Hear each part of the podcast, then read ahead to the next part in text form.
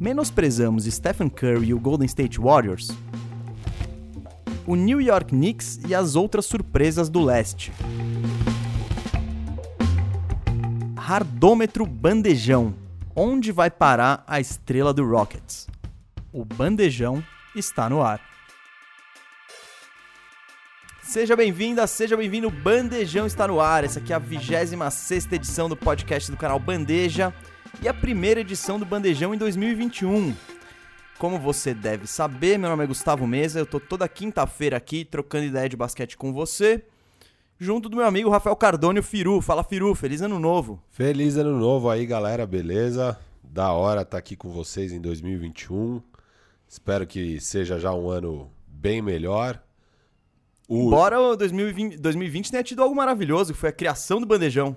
Sem dúvida, o ponto alto aí do nosso 2020, espero que de vocês também, até porque. Eu não espero que o ponto alto do seu ano aí do outro lado tenha sido bandejão, viu, ouvinte? Cara, mas é que é um ano. Ah, ah. É ano não, a nota sido... de corte é, tá baixa, exato, mas, pô, vamos lá, né? Não deve ter acontecido tanta coisa boa no ano das pessoas em 2020. A gente espera que é, o Bandejão tive... tenha, tenha contribuído um pouquinho para melhorar o seu ano. É, isso. Acho que já tá bom. O, vamos, vamos já revelar aqui que o nosso 2021 começou daquele jeito. Agora a gente tá gravando esse programa na quinta tarde, né? Você deve estar tá percebendo que ele caiu para você um pouco depois do, do costume. Na verdade, ontem eu e o Firu a gente se reuniu, gravou um bandejão de duas horas e meia. E meu gato, o Adenor, ele, cara, bateu no fio, corrompeu o arquivo e a gente tá bem feliz com isso. É, ele corrompeu o arquivo, a gente já tinha gravado 2 horas e 25, a gente gravou os últimos 5 minutos. Esses 5 minutos não estão corrompidos. E aí, só hoje de manhã, quando tava de fato editando o arquivo, que constatamos que estava corrompido. Porque a gente, a gente finalizou a gravação ontem pensando, ah, deu tudo certo. Já tinha até acontecido uma vez disso, de é, cair a energia no meio. Só que dessa vez ele caprichou, Adenor. Então, perdemos todo o material, exceto os últimos 5 minutos. Achamos que mandar cinco minutos no meio de um argumento não ia ser uma boa para vocês, então. Introdução, cinco minutos e abraço, né? É, estamos aqui gravando novamente. Não vai, ter duas horas é e meia. Vai ficar um pouquinho mais curto. Não vamos falar de tudo que a gente ia falar, porque senão a gente não conseguiria subir isso hoje. É sacanagem com o nosso querido Isaac, que tá aí do outro lado. Que é, foi inclusive quem tempo. descobriu o problema hoje de manhã. Mas vamos falar de coisa boa aí desse ano de 2021, que começou meio esquisito, né? Com essa contribuição maravilhosa do Adenor. Mas o recadinho. Então, o recadinho é que o bandejão em 2021 vai ficar ainda mais da hora. Não vamos dizer nem quando, provavelmente fevereiro, talvez março. Não diremos por que ficará mais da hora, mas a gente só tá querendo agradecer todo mundo por todo o apoio que a gente teve em 2020 e dizer que nesse ano, se você gosta do bandejão, acho que você vai gostar ainda mais. É por aí, né, Firu? É isso aí, fica de olho que vem novidade por aí. E vamos falar do, do tema que, com o qual começamos ontem. E o tema é: menosprezamos Stephen Curry e o Golden State Warriors. Por que isso? Porque no, a gente fez os programas de gaveta no fim de ano, né? E um deles foi logo após ter rolado só duas partidas e o Golden State Warriors tomou duas nabas do Brooklyn Nets e do Milwaukee Bucks. E nós aqui já especulamos do tipo, xiii, moiou, xiii, vai dar ruim. E o, e o Golden State Warriors melhorou. Agora ele tá 4-4, né? Perdeu ontem na quarta-feira pro, pro Clippers. Mas ainda assim, aparentemente é um time melhor do que imaginávamos, né, Firu? É isso. É a, a temporada do Golden State Warriors, quando a gente estava fazendo as prévias de leste oeste, pra gente ele seria um dos favoritos. Só que aí com a lesão do, do Clay Thompson, ele já caiu de cara de um dos favoritos para play-in. A gente achava play meio que é, um play-in. Nós dois botamos, né? No... Nós dois botamos eles ali no play-in, acho que em oitavo, nono do Oeste. E aí com o começo desastroso, aquele negócio que parecia igual a temporada anterior. Duas derrotas de quase 30 pontos, ou mais de 30. Aí a gente tava achando que moiou. O time que a gente imaginava que ia ser lá para nono, na verdade não ia nem buscar o play-in. Até porque teve uns inícios legais de tipo de uns times nada a ver, sei lá, Sacramento, Minnesota Sim. e enfim. Eles estavam lá na rabeira. E, enfim, eles recuperaram. É, acho que. E, e, não foi só a gente, né? Foi a internet inteira, assim. Eu ouvi diversos podcasts na mesma toada, é, diversos analistas da ESPN, do The Ringer, é, e, e a, a twittosfera da NBA também, assim, pegando pesado em cima do Stephen Curry, até que ele vai lá e levou pro pessoal, a lá Michael Jordan, meteu 62 pontos no Portland e começou a dar a volta por cima a partir daí, né? É, ele se colocou no radar, né? Do tipo, gente, menos, né? Eu sou o Curry. E eu acho legal a gente trazer esse assunto justamente para falar de, cara, como é especial e como é incrível esse jogador chamado Stephen Curry. Porque foi fácil, entre aspas, esquecer dele, é, botar ele para baixo. Mas o que a galera não se não, não leva tanto em consideração é o seguinte: o Clay Thompson, sim, teve duas lesões seríssimas. Mas o Curry ele não teve nenhum problema físico muito grande. Ele quebrou a mão, que não é a mão do arremesso. Se o, o Golden State ter colocado ele praticamente fora da temporada, foi mais uma estratégia de tank, de vamos jogar esse ano fora e vamos focar no próximo, mas o Curry não tem na, nenhum motivo para ele não estar no nível de dois anos atrás.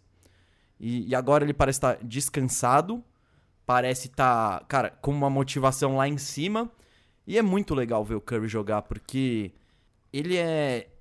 Todo mundo vê os arremessos lá de longe e, e pô, as fintas, e é fácil tirar ele como um cara fominha, como um cara individualista, botar ele no, no patamar do James Harden. Mas ele é meio que. Ele é bem diferente do Harden. Ele não é nada egoísta. Ele tem consciência de que, sim, ele é o maior chutador de todos os tempos e de que ele tem capacidade de meter uma bola de qualquer canto da quadra. Então, nesse aspecto, uh, ele tem, não, eu não diria que é fominha ele arremessar uma bola três passos atrás da linha. É, é tipo, é confiança e é, e é saber que ele pode meter essa bola. Só que ele não, não é como o Harden, que fica batendo bola 15 segundos esperando ver o que acontece. O jogo dele é muito mais coletivo, é um jogo de handoffs. Ele, ele bate a bola, ele solta no pivô, ele tenta pegar, se não pegou, ele vai fazer a movimentação fora da bola, pegar um corta-luz para tentar sair de um chute, uh, para tentar sair e conseguir um chute, enfim. Ele tem um jogo muito coletivo e é muito claro que todos os companheiros de time que jogam com ele gostam muito dele. Então, eu só sei que é muito legal ter o Curry de volta, assim. É, isso que você tá falando, e, e uma parte disso que dá certo no jogo dele é muito ajudada pelo fator Clay Thompson, porque é um cara que, sem dúvida, atrai a, gra a gravidade da quadra, vai bastante pro Clay Thompson, porque você não pode desgrudar dele um segundo.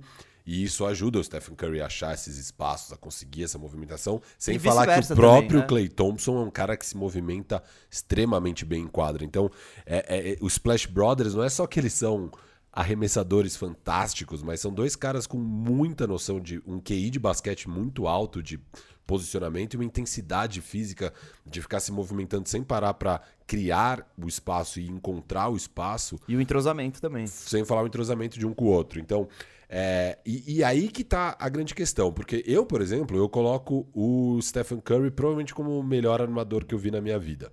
É, eu mal peguei, infelizmente, o Magic Johnson, que com certeza é o melhor armador de todos os tempos. É, é, o Magic Johnson é, é indiscutível, acho que isso. Sim. Só que é aquela coisa, o Magic Johnson ele também tem um atributo físico Sim, sim, ele, ele, é, ele é gigante, ele tem 2,5. Tem o corpo de um power forward, de um é. ala de força jogando como armador, né? E, e, o Stephen Curry é um baixinho, é, sem grandes dotes físicos e que para mim é o melhor armador de todos os tempos. Então qual que é a discussão que começou a ter aí com esse começo desastroso do Golden State Warriors? Após a temporada passada, onde também sem o Clay, sem o Clay Thompson e o Stephen Curry antes da lesão, estava muito mal naquela temporada. É, foram, foram, quatro, quatro jogos. jogos. É. Sim, não. E é, e é, o que eu sempre falo: não dá para dar um overreact nas primeiras semanas de NBA, porque a coisa ainda não se ajustou. E não tinha se ajustado, ele se machuca e fica aquela sensação de, ih, sem o Clay Thompson, ele não consegue. E aí começa esse ano ó, novamente sem Clay Thompson e novamente essa sensação de ele não consegue. E aí o debate que acho que começou muito na internet, porque a gente estava meio menosprezando, eu, eu não acho que a gente menosprezou o Stephen Curry, acho que a gente estava menosprezando o Golden State Warriors. Sim.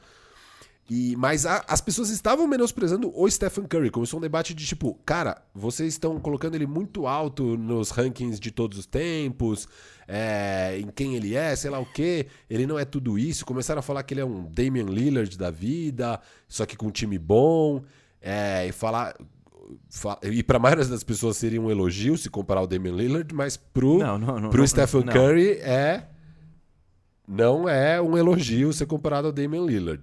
E, e, então começaram a falar essas coisas e, e, e, papos do tipo, cara, o James Harden sozinho com. Se eu colocar qualquer time, o James Harden vai te levar para os playoffs. É, por que, que o Stephen Curry não consegue levar esse Golden State Warriors para os playoffs? Era meio que essa a grande discussão. E aí, eles. Porque o, o Golden State Warriors começa ganha, é, perdendo, tomando essas surras na abertura e no jogo de Natal. E depois eles ganham dois jogos contra Chicago e Pistons, que era fácil e deveria ganhar e ganhou, ok? Só que aí perde pro Portland. E é, nesse jogo, quando perde pro Portland, justamente do Damian Lillard, que começa todo esse auê.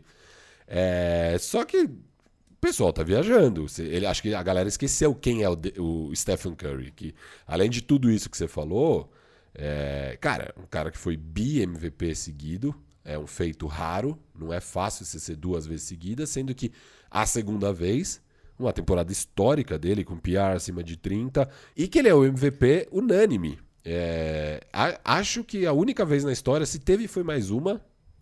Se eu não me engano, única vez na história que alguém foi MVP unanimamente. E ele é um cara com, na carreira, aproveitamento de 43% das bolas de 3. É um cara que na carreira as médias são de 23,6 pontos, 4,5 rebotes e 6,6 assistências, além de quase dois roubos de bola, 1,7. É, e ele é um cara que é muito criticado pela defesa, e é um pouco exagerado isso também. Óbvio, é, o seu índice de roubo de bola não quer dizer que você é um bom defensor por ter 1,7 roubos. Às vezes você é um cara que rouba a bola, a gente já falou disso aí, Gustavo. Às é vezes, o Allen Iverson. É, o Allen Iverson, é o Marcos Rocha do Palmeiras. Tipo, o, cara, o cara vai para tentar interceptação, deixa tudo exposto, é, ele dá all-in todas as vezes, sabe? Eu gostei da sua comparação de Allen Iverson com Marcos Rocha, hein? Na defesa, parecido. No ataque, acho que é um pouco diferente. Cara, eu acho que isso foi inédito na história. Eu acho que ninguém nunca, em debate nenhum, colocou esses dois no mesmo balaio. É, é, é que, na verdade, eu não tava comparando com o Allen Iverson. O meu exemplo é ser o Marcos Rocha e o seu foi o Allen Iverson. Tá é, bom, então. É, conjuntamente a gente, é, a gente é. chegou a esse feito, vai. Desculpa se eu ofendi alguém aí. não, não era a intenção. Quem que você acha que é. ficaria? Eu acho que o Allen Iverson ficaria ofendido. Com certeza. Nenhum torcedor do Palmeiras ou do Atlético Mineiro tá ofendido com isso. Olha, eu acho que é. você mexeu com o fã-clube do Marcos Rocha, hein? É. Lá, aquele extenso, lateral é monstro, hein? Esse extenso fã-clube do Marcos Rocha. Mas, então, assim, ele é um cara com números absurdos. Já foi sete vezes All-NBA, sendo quatro vezes do primeiro time e duas do segundo time. É, ele tem o melhor aproveitamento da linha do lance livre de todos os tempos da NBA, com quase 91%. Em segundo lugar está o o Steve Nash, mas ele é o melhor.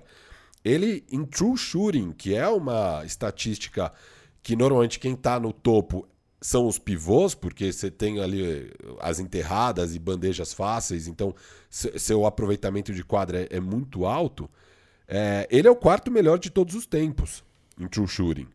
É, para vocês terem noção de como realmente são os grandões que têm os melhores aproveitamentos, o líder histórico é o DeAndre Jordan, que não é um jogador brilhante. Ele é um completador de ponte aérea. Ele é um completador de ponte aérea. E o Stephen Curry, que é um baixinho jogando no perímetro, é o quarto melhor de todos os tempos. Então ele é um cara com uma eficiência absurda. E ele não é um cara que fica pegando catch and shoot. Ele cria o próprio arremesso, ele arma o time. Ele tá constantemente com a bola na mão e mesmo assim com e esse até aproveitamento o catch and shoot dele, ele, não, ele nunca dá um catch and shoot sozinho.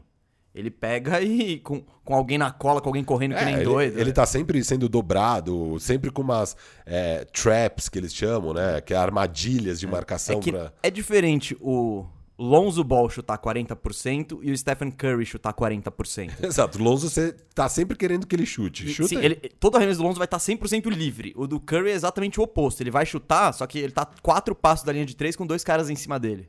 E, e, e, só ser um bom arremessador também não quer dizer muita coisa, porque é, é, talvez se você pegar as estatísticas puras de arremesso, o irmão dele talvez tenha estatísticas melhores. Eu Essa... acho que ele é, eu acho que tal, é. ele é o maior de todos os tempos o em Seth aproveitamento. É. é, e nessa temporada o Seth Curry tá tipo absurdo o aproveitamento. É, é a melhor é, esse início de temporada é, é, é estatisticamente o melhor ano da carreira do Seth Curry lá em Filadélfia. Encaixou uma maravilha, conforme a gente previa, inclusive. Sim. É, e ele tá com o melhor true shooting da NBA no momento nesse ano é o Seth Curry. Inclusive, ele tá como um bom irmão mais novo, provocando o irmão mais velho, falando que ele é o melhor arremessador da família. Isso... É, não dá pra perder essa chance na ceia de Natal, é. né? Você tem, um, você tem um, uma, um, dado estatístico ali falando que você é o melhor, você fala, eu sou o melhor. Ah, Obviamente. Legal, legal, é, Steph. Vai treinar um pouquinho agora você comeu muito nessa ceia, né? Porque se Por... pá, você chega em mim. É, se pá, você não vai pipocar no centésimo sexto arremesso. né, né? Quem não sabe, outro dia o Stephen Curry meteu 105 bolas de três seguidas. Em cinco minutos, sem parar, Sem parar. Ele acertou todas seguidas. E aí, quando eu for entrevistar o Steve Kerr é, sobre isso, ele falou: é uma pena, ele pipocou na 106. E, mas, e esse é o ponto, porque beleza você ter esse nível é, de aproveitamento de arremesso. Isso às vezes não, não necessariamente quer dizer que você é um, uma grande arma ofensiva. Só que você pegar o Offensive Box Plus Minus, que é uma das melhores dados para você medir é, o quão poderoso é o cara ofensivamente, na história da NBA, o primeiro lugar, sim, vocês acertaram Michael Jordan, óbvio. Em segundo lugar vem LeBron James, óbvio. E o Stephen Curry está em terceiro. Ele é o terceiro cara ofensivamente mais poderoso de todos os tempos, assim, da NBA. E, e depois vem Harden e depois Kevin Durant. Então, uma ótima companhia. É, óbvio, nesse aspecto, tá? Talvez em outros aspectos você vai ter ali o Will Chamberlain, o, o Shaq, vai aparecer é, um Kareem Abdul-Jabbar é. e tal, mas nessa medida específica ele tá em terceiro e é algo e tanto, assim, para um cara do tamanho dele, que joga do jeito que ele joga, não é fácil. Então, assim, eu achei absurdo começar a subestimar e, obviamente, não deu outra, né? No jogo seguinte, ele vai lá sozinho, leva o, o, o Golden State Warriors para uma vitória contra, de novo, o Portland, foi o back-to-back, -back, e uma atuação histórica, né? É, agora o, o Golden State está 4-4, como falamos, perdeu ontem para o Clippers, mas jogou, foi um jogo equilibrado, não é que foi uma lavada nem nada. E sobre o Golden State eu queria falar mais duas coisas. Primeiro, completar sobre o Curry, porque é um pouco do que você disse. Cara, eu acho. Não tem jogador que eu gosto mais de assistir do que o Curry. Porque ele é.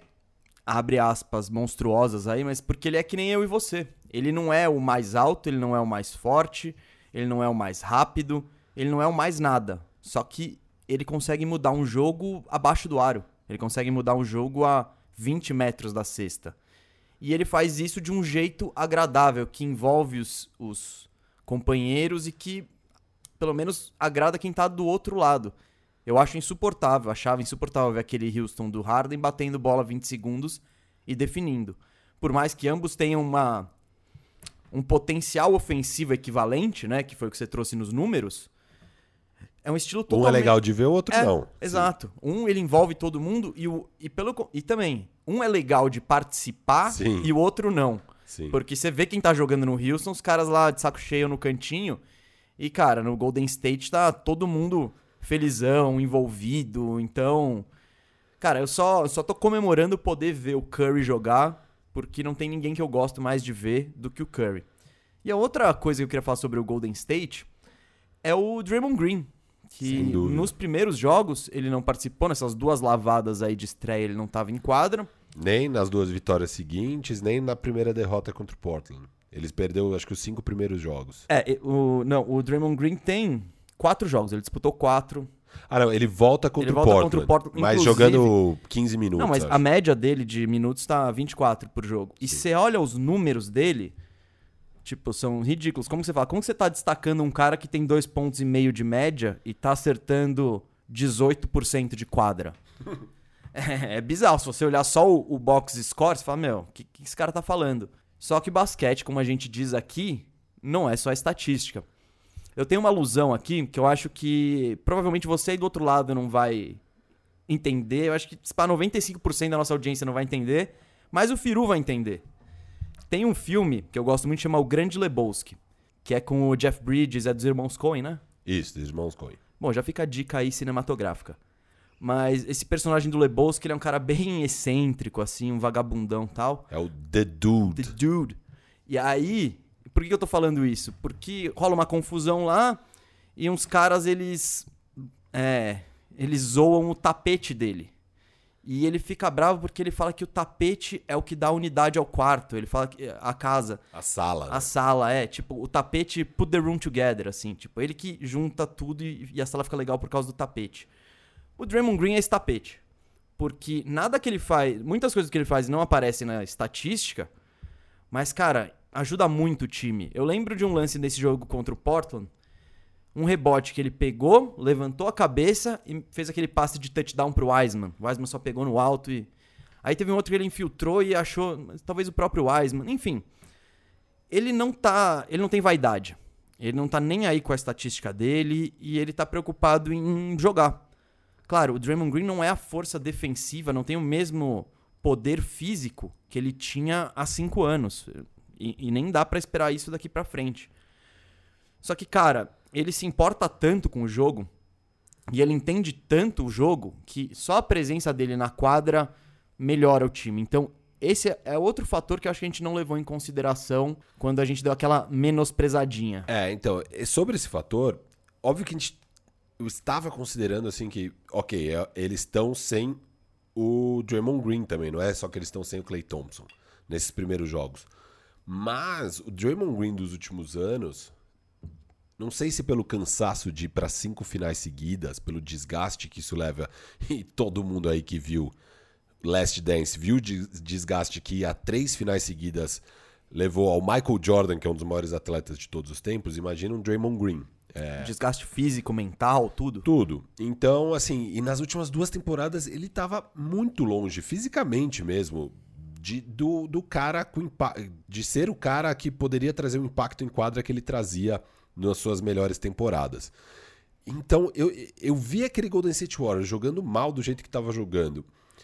E pensando, puta, a única coisa que falta é voltar o Draymond Green. E eu não acho que a gente vai ver um Draymond Green perto de ser aquele Draymond de 2015. Que a suspensão dele é o que faz o Cleveland ter alguma chance naquela série quando tá 3 a 1 é, Eu acho que se ele não é suspenso, dificilmente o Cleveland vira aquilo lá. Então é um jogador que tem um impacto imenso, gigantesco. E, e, isso que você falou é totalmente verdade. Não é só nessa temporada que não, as estatísticas não mostram tão, tão bem. Ele, ele nunca foi um cara de estatísticas. E ele era um All-Star mesmo assim. Porque quem assiste basquete vê o impacto desse cara em quadra. Você, você assiste. Nossa, ó, ó, o miado do demônio aqui. Oh, não fala assim do Adenor, não. É, não, ele, ele tô, todo tô... mundo pode errar uma vez. Tá bom, Adenor, eu te desculpo.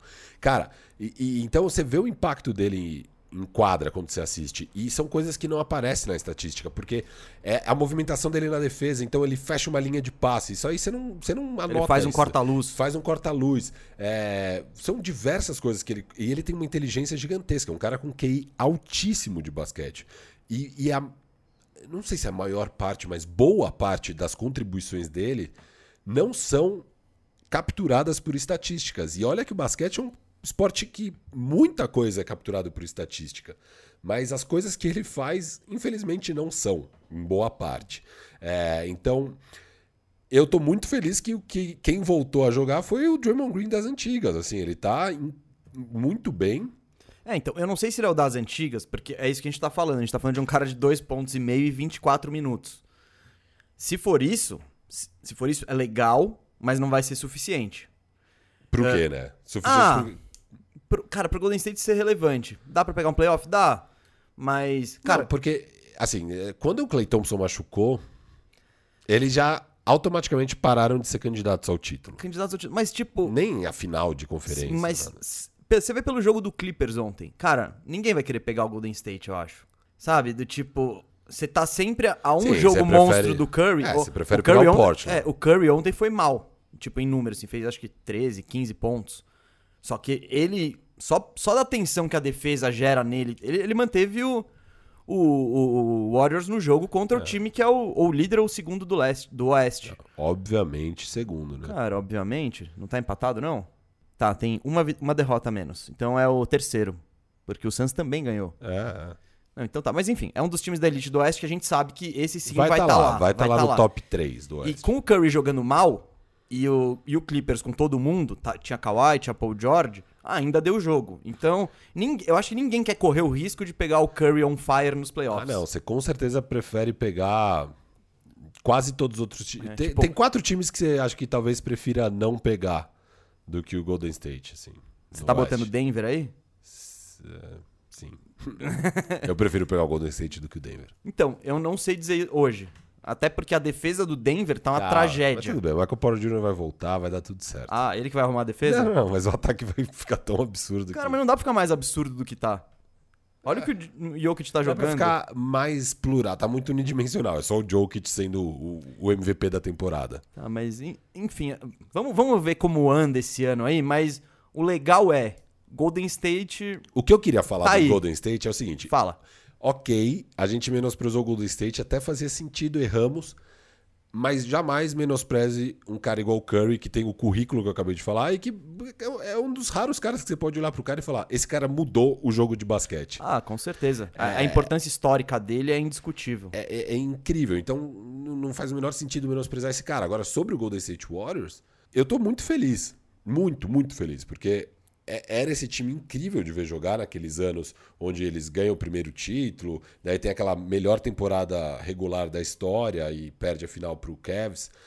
É, era muito legal. Aquela série final do Oeste, que eles viram 3 a 1 para cima do OKC, é uma coisa fantástica em 2015 e 2016.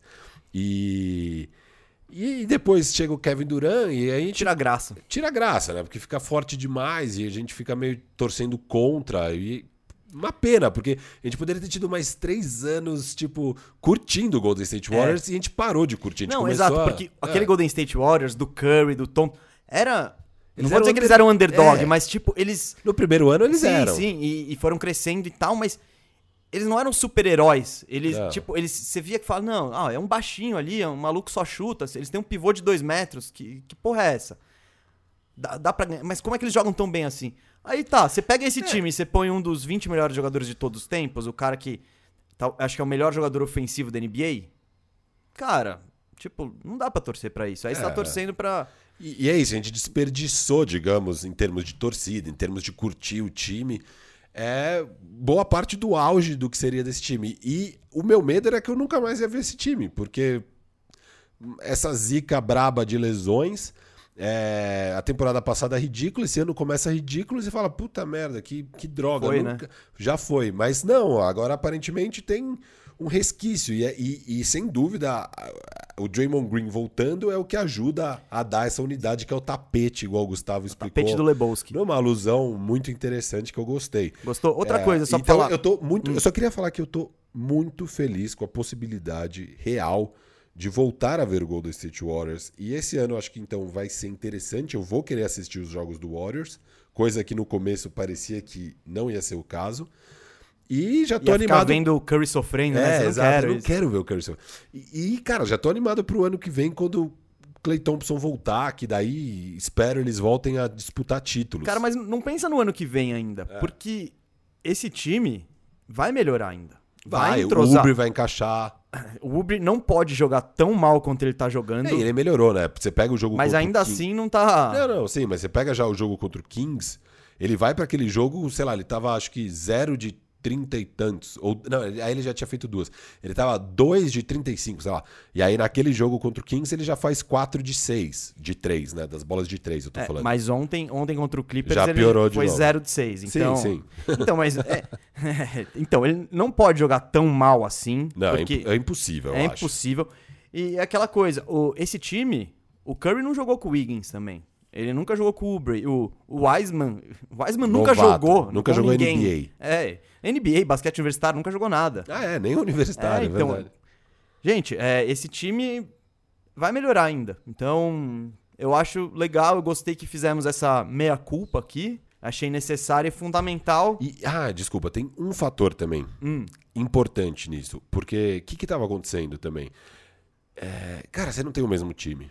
O seu Warriors não é mais aquele Warriors. É, e não adianta você querer jogar daquele jeito. E isso deu para perceber que, assim, cara, já tinha gente também criticando o Steve Kerr. E isso eu acho que com razão, porque era tipo, Kerr, o que, que você tá fazendo? Você não tem mais aquele time, não dá para jogar desse jeito. Você tá com o Wiggins e o Ubre aí, tipo, esquece. É, você não tá com o KD e o Clay. E, e, e, o próprio Steve Kerr falou isso. Depois, acho que do, do jogo contra o Kings, eu acho. Ele, ele dá a entrevista falando, cara, é, eu precisava simplificar. É, o, o, o, esquema de jogo do Golden State Warriors, que o pessoal se acostumou a assistir, é, é complexo e é muito livre. É, a ideia de jogo de basquete ideal do Steve Kerr, ele fala que é uma coisa livre. Que você deixa os caras ir executando em quadra e tal. E ele falou, não tá dando certo. Ele percebeu que não tava dando certo. Também, né? Porque você tá trocando. Olha, você tá trocando Clay e KD por caras normais. Vamos Isso, dizer. bem normais. Wiggins e Ubre. Embora eu goste do Ubre, eu, é a NBA. Pra NBA ele é um cara normal, assim. Ele não é, tá longe de ser uma estrela da NBA. Espero que um dia ele chegue lá, porque é um cara que eu gosto. Mas. Ah, tá indicando que vai. Não tá com o menor cheiro de que ele vá ser uma estrela na liga. Mas vamos ver. É, agora, o, o, o. E o legal é que o que ele falou de simplificar é basicamente desenhar jogadas. Ele falou: eu preciso desenhar jogadas, porque quando você desenha jogadas, o cara sabe exatamente o que ele tem que fazer, o jogo fica mais simples. E eu normalmente não desenho jogadas pro meu Warriors de sempre. Tipo, eh, são gênios em quadra que eu deixo jogando com uma ideia geral de como o jogo tem que ser jogado, mas sem as jogadas estarem desenhadas. É a banda monstra de jazz ali que os caras só vão improvisando é, e um exato. vai puxando o outro e tal. Se você põe uns pregos nessa banda aí, vai dar ruim. É, tem que ter a partitura. Agora tem a partitura ali, é para ler a partitura e executar.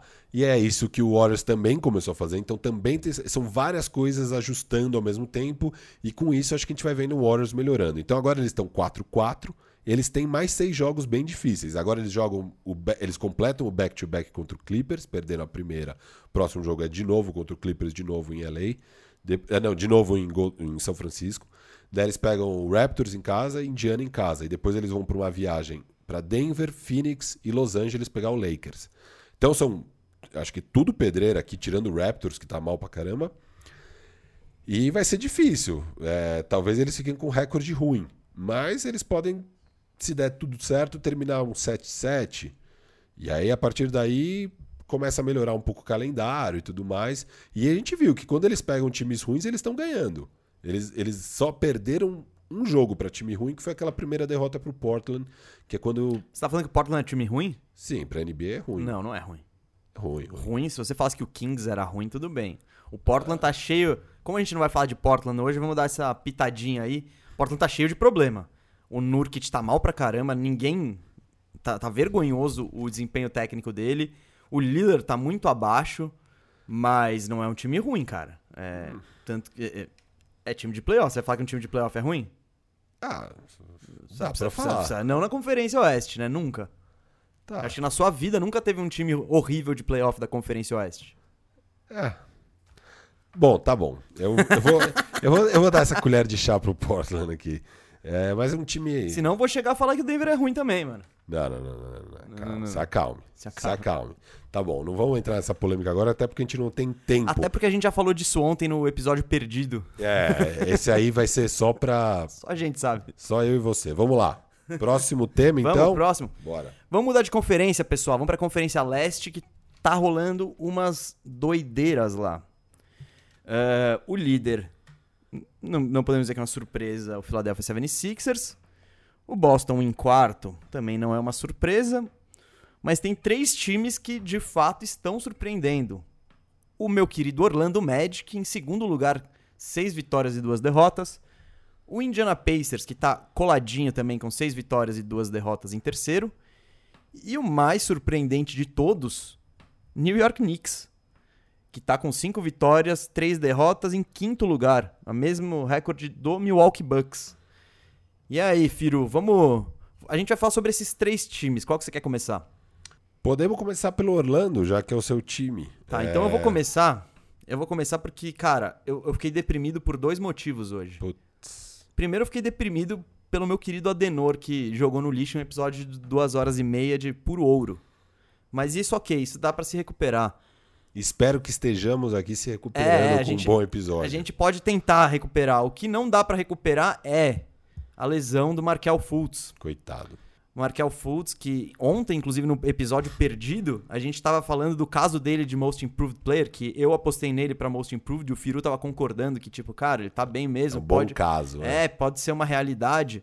Cara, muito triste. Ele no início do jogo de ontem contra o Cleveland Cavaliers rompeu o ligamento do joelho. Ligamento cruzado, que é aquele ligamento que. Que te tira por um ano no mínimo. Sempre. É, é. o que tirou. Tirou. Acho que John Wall também. É. Cara, todo mundo. Clay Thompson. O Bug, o Clay. Então é aquela lesão que não tem muito o que fazer. Diferentemente de outros tempos, antes isso podia significar o fim da sua carreira. Hoje eu acho que não é bem assim. Mas é um ano de molho ali e, cara. E pra um cara igual o Fultz que. É... Mas, mas, ele é jovem. Ele é jovem. Espero que ele consiga voltar bem. Mas quando. Esse tipo de lesão é sempre. Você confia mais numa volta boa se o cara é tecnicamente muito bom em arremesso, etc e tal. Quando, quando o jogo depende mais de explosão física, etc., você fica um pouco menos confiante, mas como ele é jovem, espero que ele ainda volte bem. Sim, sim. O que eu fico feliz por ele é que pelo menos ele. Por eles, alguma coisa que tá feliz por ele, pelo Fultz? Calma, sim. Ah, o contrato que ele já tá. É, exato. Porque a gente já viu jogadores que deveriam ganhar uma grana e que um pouquinho antes de assinar o contrato que finalmente vai dar uma bolada para eles, se machuca e se ferra, como o Isaiah Thomas, que é eu acho que um dos Principal recentes, caso, né? um caso, um dos grandes casos. E, puta, pelo menos ele segurou a maleta de dinheiro antes da lesão. Ele renovou por 3 anos 50 milhões. Sim. E, que eu achei um valor bom para, achei, achei bom para todo mundo isso na hora que renovou. É, o Firu tá virando o olho aqui. Agora já tava melhorzinho o valor, não? Não, não, eu nem achava tão ruim. Eu só, eu só ria quando da sua hipocrisia, porque você achou 3 anos 40 milhões horrível pro Kuzma. E daí falar de... Muito, mas eu, eu acho, continuo achando horrível. Um jogador, cara, é bom, o outro, ele é o seu quinto reserva. No Lakers? Legal. No Magic ele seria titular. Não seria. Absoluto. Ah, você escolhe ele antes do Aaron Gordon? Talvez não, né? Mas dá para jogar os dois. Não, não dá, velho. Se, tem um negócio que a gente já viu, que eu já falei em um milhão de programas, é o Aaron Gordon é um 4. Que o nosso grande problema lá é o Jonathan Isaac e o Aaron Gordon. O Isaac também tá machucado, cara. Que zica do Orlando. É, e agora o Michael Carter Williams também machucou. O Fournier. Fournier tá machucado. E, Vai cara, de Dwayne Bacon e quem na armação? Oh, o Dwayne Bacon não é ruim. Ele não, joga não. direitinho. Tipo, ele é um jogador ok. Não, a armação é o Cole Anthony. É, ah, é. É só o Cole Anthony. Agora é a hora aí, quem tá no Fantasy, pegue Cole Anthony. É, a dica. Essa é a é. dica do momento. E, cara, o que eu queria falar do Orlando? Ontem, a gente. A gente tava falando, é, é um time quente ou não é? Dá para acreditar em playoff? É isso mesmo? Aí eu trouxe um, uns dados e tal. O Orlando é o time menos sexy da NBA. Ele não faz nada que você fala, uau. Mas eu vou trazer umas estatísticas aqui que acho bem interessantes. Eles, eram, eles estavam com a sexta defesa da NBA, isso em, em rating defensivo. É o terceiro time da NBA em turnovers por jogo. Então, só dois times desperdiçam a bola menos que o Magic. E é o terceiro em rebotes, em geral, na liga, e primeiro em rebotes ofensivos. Aí eu vou te falar outros números também. Olha esses números ofensivos. Percentual de 3 pontos. Orlando é o 24. Bolas de 3 metidas por jogo. Em trigésimo. É, percentual de arremessos por partida. É o 26. E aí eu te falei, cara, todos os números aqui abaixo de 20. De 20 mas o Orlando estava com o 15 ataque da NBA. Como que Orlando consegue isso? Jogando de forma simples e inteligente. A partir do momento, lembra que eu falei no começo que o Orlando é o, é o terceiro time que melhor protege a bola e que é o time que mais pega rebotes ofensivos? O Orlando, ele tá, ele se mantém competitivo com uma defesa forte, mérito muito do Steve Clifford, que o Orlando tá com a sexta defesa da NBA em rating, e também com um ataque que se ele não é espetacular, ele é inteligente, ele faz o feijão com arroz bem feito. E isso é o que a gente tá falando na NBA você jogar direitinho, você proteger o. Você não desperdiçar a bola, você apanhar os rebotes, cara, isso te ajuda em vitória. É, você pode ter um baita time. Se você tá cedendo rebote ofensivo todo lance, cara, sua chance de ganhar talvez não seja tão grande. Então, eu tava, entre aspas, animado com Orlando, animado do tipo, cara, dá para ter um mando de play-in com sorte, talvez a gente pegasse o playoff direto na sexta posição. Só que a lesão do Fultz, cara, foi uma, uma baita ducha de água fria. Porque eu tava contando com ele, com a evolução dele na armação do time e outra. É o que a gente costuma falar nos playoffs ali, usar o exemplo do Boston sem o Gordon Hayward com o Gordon Hayward. Sem o Fultz, não sobrou um armador. É o Cole Anthony, é o Michael Carter Williams, que há muito tempo ele já deixou de ser um armador, ele é um 2, ele é praticamente um shooting guard defensivo hoje em dia. E é isso, não tem mais armador. Então, cara, é, eu já sou obrigado a, a, a, já ficar borocochô de novo, porque o Orlando só vai conseguir manter esse nível se o Cole Anthony, que é um novato de potencial, eu gosto dele, mas ele vai ter que jogar num nível absurdo que é difícil esperar isso para um novato. É, o que eu via do Orlando é que, bom, o calendário foi bem amigável com o Orlando, eles pegam Miami Heat de cara, Ganha. E, e ganha. E esse é o jogo mais difícil que eles ganharam. De resto, eles ganham duas do Wizards. O Wizards ainda bem mal nesse começo de temporada. Ganham uma do OKC, ganham uma do Cavs. E aí eles perdem uma pro OKC. E ganham de novo do Cavs. E não é, e, perdem uma também pro Philadelphia 76ers. Então, depois da estreia que é contra o Heat, eles ganham, que beleza, é uma pedreira, mas é o Heat também, é esse começo de temporada, né? O Heat um por hora, meio nem aí.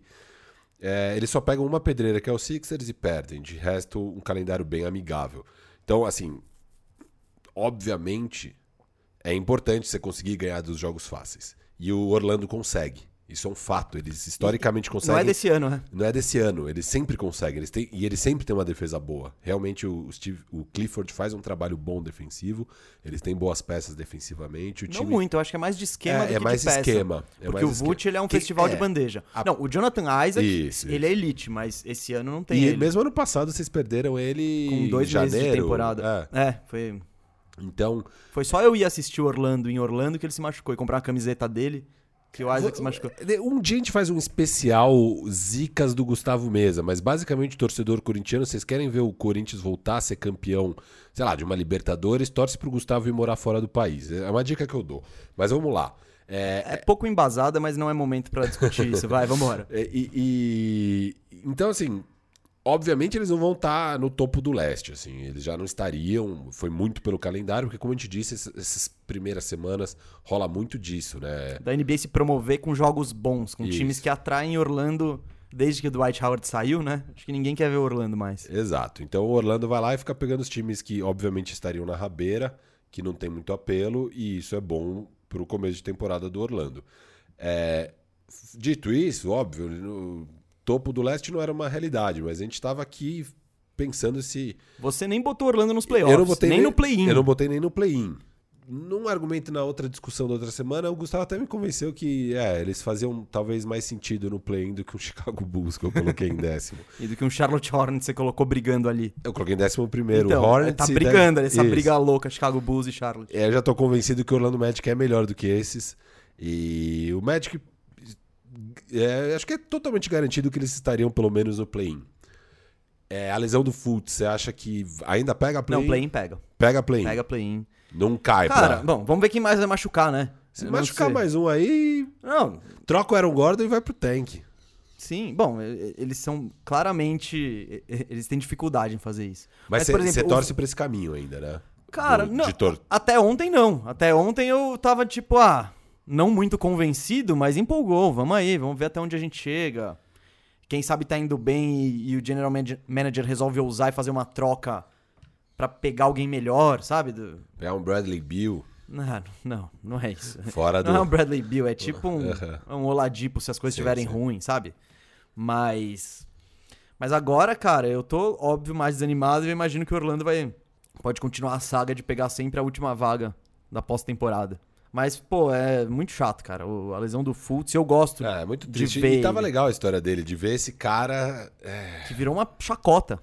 Que virou uma chacota completa. Traçar esse caminho de voltar a ser cima. um jogador relevante e tudo mais. É, eu tava animado com isso. Eu, eu, no programa de ontem tinha comentado aqui com o Gustavo que é, dos picks que a gente fez para Most Improved Play, né, que é o jogador que mais evolui na temporada, eu tinha ido de Bagley, o Guilherme Gaspari, que era o nosso convidado, eu não lembro quem ele foi, hum, e, e o Gustavo tinha ido de Markel Fultz. Acusado de clubismo. acusado de clubismo e tudo, ele foi de Fultz. E ontem eu tinha falado que, cara, eu gostava do palpite dele, eu gosto do caso do Fultz para Most Improved Player. É, ele tinha ido de Shea Gildes Alexander, o nosso Guilherme Gaspar, um abraço para ele. Que não tá com cheiro não nesse início. É, não. E, e, não gosto do caso do não, Shea. É, ele só vai ter mais oportunidade. Ele vai ter mais oportunidade, beleza. Às vezes o cara dá um salto de efetividade e tal, mas eu, eu não ponho muita fé nisso. E, e, o caso do, do, do Fultz estava bem legal, assim. E, cara, é muito era, triste. Ele, era, ele virou titular absoluto de um time que estava bem. Pronto, é tipo... É tudo esse, que precisa. É. Enfim, uma pena. Espero que ele consiga voltar bem. Tô, eu tenho algum conforto na ideia de que pelo menos ele garantiu aí 50 milhões de dólares. É, é, não eu é não nada tenho mal. muito conforto não, mas posso... Já que, já que meu palpite moeu pro, Most Improved. Most Improved. É, pode mudar. Vai eu, um novo não, não, não. Vou, vou apostar em Cole Anthony novato do ano agora. É isso. É ah, isso. Tá. Eu preciso me apegar a alguma coisa. Precisa ter um clubismo aí. É, é. Senão não vai dar. Tá bom. Mas é isso, gente. Orlando, infelizmente. Se ouvissem o que a gente falou ontem, o que a gente falou hoje, é, é, o, o, o clima tá muito mais borocochô, né? Que tipo. É, ontem o Gustavo tava bem empolgado, tava complicado aqui a minha situação. Não, eu, eu já tinha feito pré-reserva de passagens para Orlando nas finais. No, no, já, tive, já cancelei. Outro time que empolgou e que menosprezamos, esse a gente menosprezou, hein? Indiana Pacers, viu? Cara, eu não menosprezei tanto. Quando a gente tava falando de Conferência Leste, ok, eu coloquei eles no play-in, eu coloquei eles em sétimo, mas eu falava ali naquele dia que para mim era um bloco de sete times mais ou menos do mesmo nível e que do sétimo pro oitavo aí sim para mim caía bastante o nível no leste. E eu tinha que colocar algum daqueles times em sétimo, e quem eu coloquei foi o Pacers, mas muito a contragosto, porque eu, eu tava animado com o Pacers, na verdade. É, eu, eu tinha lido coisas muito interessantes sobre esse técnico novo, Bjorgen, e eu já tinha visto as declarações dele de alguns ajustes que ele pretendia fazer, já de cara, assim, com o time e tal, e eram ideias boas. Basicamente, o que, que ele ajustou? O Indiana Pacers era o terceiro time que mais chutava bola de dois na NBA e era o time que menos arremessava bolas de três na NBA. E boa parte dessas bolas de dois, óbvio, você tem o, o Miles Turner, você tem os Sabones, óbvio, muita coisa é ali no garrafão. Você tem o Oladipo, que é um cara que infiltra. Enfim, boa parte dessas bolas de dois são bolas de dois que você quer que seu time arremesse. arremesse. Mas boa parte dessas bolas de dois são bolas de dois longas que, na verdade, deveriam estar no perímetro. E ele faz já de cara esse ajuste. É, o Indiana chutava 60 bolas de 2 por jogo e agora eles estão chutando 53. São 7 bolas a menos por jogo. E são justamente 7 bolas a mais de 3. Eles foram de 28 para 35. Então, de terceiro time que mais chutava de 2, agora eles são 16. E de trigésimo time, o último que chuta bolas de 3, agora eles são 14. Então eles estão no meio do pacote nos dois já é um time que faz mais sentido. É um basquete que faz mais sentido.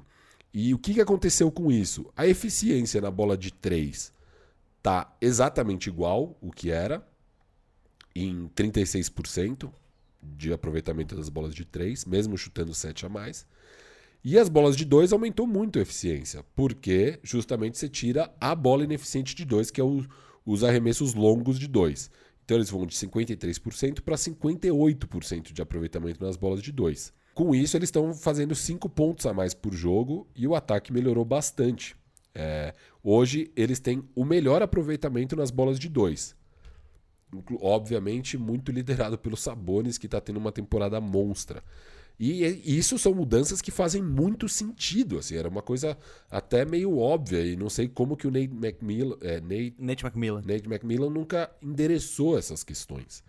É, Tava faltando, não, você fechou. Precisa, é, você não precisa ser um gênio de analytics avançados para querer fazer uns ajustes nisso. Eu acho que ele deixava muito o time jogar do jeito que queria ali e tal. E, cara, são. Óbvio, você não precisa ser um lunático igual é o Houston Rockets do Daryl Morey do ano passado, que é tipo, você absolutamente não pode chutar bolas de dois. É ou bandeja enterrada, ou lance livre, ou bola de três. Não, você pode, mas, cara, vocês estão exagerando. Vamos levar um pouco mais pro perímetro esse jogo longo de dois. É... E é um time que também tá um pouco mais. Enfim, eu não sei exatamente qual o fator, porque eu assisti pouco jogo do Pacers, mas eles foram de vigésimo time em roubos de bola, e hoje eles são o segundo time em roubos de bola. Eles estão roubando muito mais bolas. E isso também está impactando o jogo deles. É, tá interessante de ver, cara. O, o Bucks, é, Brogdon parece estar saudável. É um jogador que eu gosto muito e que teve muito problema de lesão, tanto no Milwaukee, principalmente no ano passado. O ano passado dele no Indiana começou voando igual esse ano, só que daí era lesão atrás de lesão. Que dizem que foi um, um dos motivos pelos quais o Milwaukee ficou meio assim de pagar a grana para ele. É, ele é um cara que. E eu vi entrevistas dele no, na pré-temporada perguntando: e aí, o que você está esperando do ano e tal. E ele falou basicamente isso. Ele falou: cara, eu espero que eu consiga jogar a temporada inteira. Eu preciso, eu sei que eu tô devendo isso na minha carreira. Eu preciso conseguir me manter saudável e ficar em quadra. O então... Brogdon é um cara que tem muita cabeça no lugar, né? Isso é. é... Só dele falar isso, boa parte dos jogadores já, já arrumaria desculpa, né? Não, Sim. não, mas é isso, não, mas eu quero, sei lá. Agora, vou falar, o que eu acho. E, e temos o Oladipo saudável é, também. Então. Porque o Oladipo teve toda aquela questão, voltando de lesão, sei lá o quê, daí na bolha ele tava mal pra caramba, que ele tinha tido uma nova lesão, né? E daí na, ele volta na bolha, ele falou que nem ia jogar na bolha, ele vai pra bolha, aí acaba jogando, e daí joga mal pra caramba. Ficou... E agora não, o Oladipo tá bem perto, bem parecido com aquele jogador que foi All-Star que a gente viu. Então, tá um backcourt muito interessante de Oladipo e Brogdon e aparentemente ambos saudáveis. Então, espero que o time se fique saudável, porque eles já perderam o TJ Warren, o Jeremy Lamb tá machucado. E assim, é, é, é, o que eu espero do Indiana é que eles fiquem saudáveis, porque basquete eles estão jogando bem pra caramba. Então, o que, que eu tô gostando do Indiana? Essa é a primeira vez que a gente consegue ver o backcourt que eles sonhavam em ter. A gente nunca tinha visto o Brogdon e o Oladipo saudáveis. Antes era o Oladipo tava se recuperando, depois o Brogdon se machucou, enfim. E nunca rolou. Agora parece que é o primeiro ano que eles começam juntos e saudáveis. Eu acho isso muito bom. Isso dá um, dá um poder ofensivo de perímetro excelente, porque eles conseguem alternar. Uh, você não precisa só que o Oladipo carregue o piano ou só que o Brogdon. Não, eles conseguem alternar isso. E o principal, que eu gostei muito que o Nate Bjorkgren fez, ele deu a chave do carro pro Sabonis. O Sabonis é o cara do time. Uh, o Oladipo é bom? É. O Brogdon é bom? É. Mas nenhum desses caras é bom igual o Sabonis. O Sabonis é diferenciado, ele tá cada dia melhor. E eu gosto muito de ter o ataque fluindo em volta do Sabonis. O Sabonis, ele, ele é esse big man moderno, ideal, que todos os times gostariam de ter hoje em dia. Claro, características diferentes uma ou outra, mas ele tem. Ele é um cara que consegue armar o jogo da cabeça do garrafão, que, que é o que o Jokic faz, que é o que o Bema Adebayo faz, que é o que, de certa forma, até o Vucevic faz. Claro, esses jogadores têm características diferentes, mas isso em comum eles têm. Ele é mais atlético, no caso, né? O, o, o... o Sabonis. Sabonis. é, por exemplo, em comparação com o Vucevic, sim, ele é muito mais explosivo, muito mais. O Vucevic tem um, um arremesso mais preciso, é mais, mais, mais delicado. Refinado, é, refinado que... é a palavra ah. é que eu tava buscando. Boa, Firu. Boa. O Sabonis ele é meio, meio brutão, assim. E ótimo, porque ele tem corpo e tem físico e, e deve fazer isso. Então, o Sabonis ele tá com médias absurdas esse ano. Ele tá com 21 pontos, 11 rebotes, 7 assistências de média. Chutando 56% de quadra. É, é um absurdo. O Pacers, em geral, ele é o sétimo ataque e a sétima defesa. É um time equilibrado. Então, eu acho que, de fato... Claro, de fato, menospre... menosprezamos. Eu acho que o Firo menos, eu não sei se coloquei, acho que eu coloquei o Pacers em oitavo, talvez. Acho que sim. É, nós dois erramos, menosprezamos em botar ele, por exemplo, botar um Washington Wizards acima, botar um até um um Atlanta Hawks pode evoluir, mas eu vejo o Pacers mais pronto, sabe? É, eu coloquei o Hawks abaixo. Você colocou o Hawks abaixo? Eu coloquei talvez acima. É, não, eu... eu Você não, colocou o Washington. Eu, sim, sim, é, eu tava empolgado no Washington. Eu ainda acho que o Washington vai subir. Eu acho que não vai ser essa desgraça. Até porque se afundar mais, sai da tabela. Não, não, não. Digo subir para uns patamares próximos do que eu esperava. É... Cara, eu acho que nas próximas semanas a gente pode falar de Washington. Isso, tá, depois tá... a gente vê, tá difícil. Tá ontem tá ontem não, o, Bill, Bill fez 60 foi... pontos e eles perderam. Eles Sim. tomaram 82 pontos do Philadelphia no intervalo. Não, e o Bill tá de saco cheio, né? Ele fala, cara, eu, eu, eu, acho, que, acho que a maioria das noites históricas de pontuação do Bill foram em derrotas. É. Então, é, é, isso deve ser tipo frustrante. Devin Booker. É, deve ser muito frustrante. Não, e o, e o Bill deu o voto de confiança, né, Washington. Ele renovou o contrato tal. Falou, vai, gente, vamos lá, eu quero me aposentar aqui. Não vai rolar. Assim que o Harden for trocado, o Bill é o próximo a entrar no, no assunto. Mas voltando ao Pacers, é isso que eu gosto. Eu gosto de ter o backcourt saudável, a gente conseguir ver eles, espero que consigamos ver por toda a temporada. E esse desempenho incrível do Sabonis que eu não acho que é fogo de palha não, eu acho que ele é esse jogador mesmo. E pensar que o Orlando Magic podia ter o Sabonis, hein, na troca do Ibaka. Sabonis e Oladipo. Sabonis e Oladipo por Ibaka. O que, que você acha aí, hein, ouvinte? Foi uma... Tem um radar bandeja. Tem, tem. É, mais um radar bandeja que eu escrevi só de ódio, e raiva e ressentimento. é, esse, é. esse, radar bandeja é muito legal. É, é, mais focado no lado do OKC. Sim. Mas, mas, mas fica... se o OKC tem um futuro brilhante, boa parte disso é por causa do Orlando Magic. Isso. Ah, Orlando Magic. Então, ah, mas sem dúvida, o Indiana aí é um time pra. É um time sério, sério. É, é um ah. time que ano passado, que o Sabonis não tava na bolha, o Oladipo tava naquela forma horrível, era o time que todo mundo queria pegar nos playoffs. Esse ano acho que vai ser o oposto. E eu falo, eu falei disso na época, né? Eu falei, eu esperava que o Miami Heat, que acho que era o quinto e o Indiana era o quarto. Eu esperava que o Miami Heat fosse varrer mesmo, eu tinha colocado isso no bolão, inclusive acertei.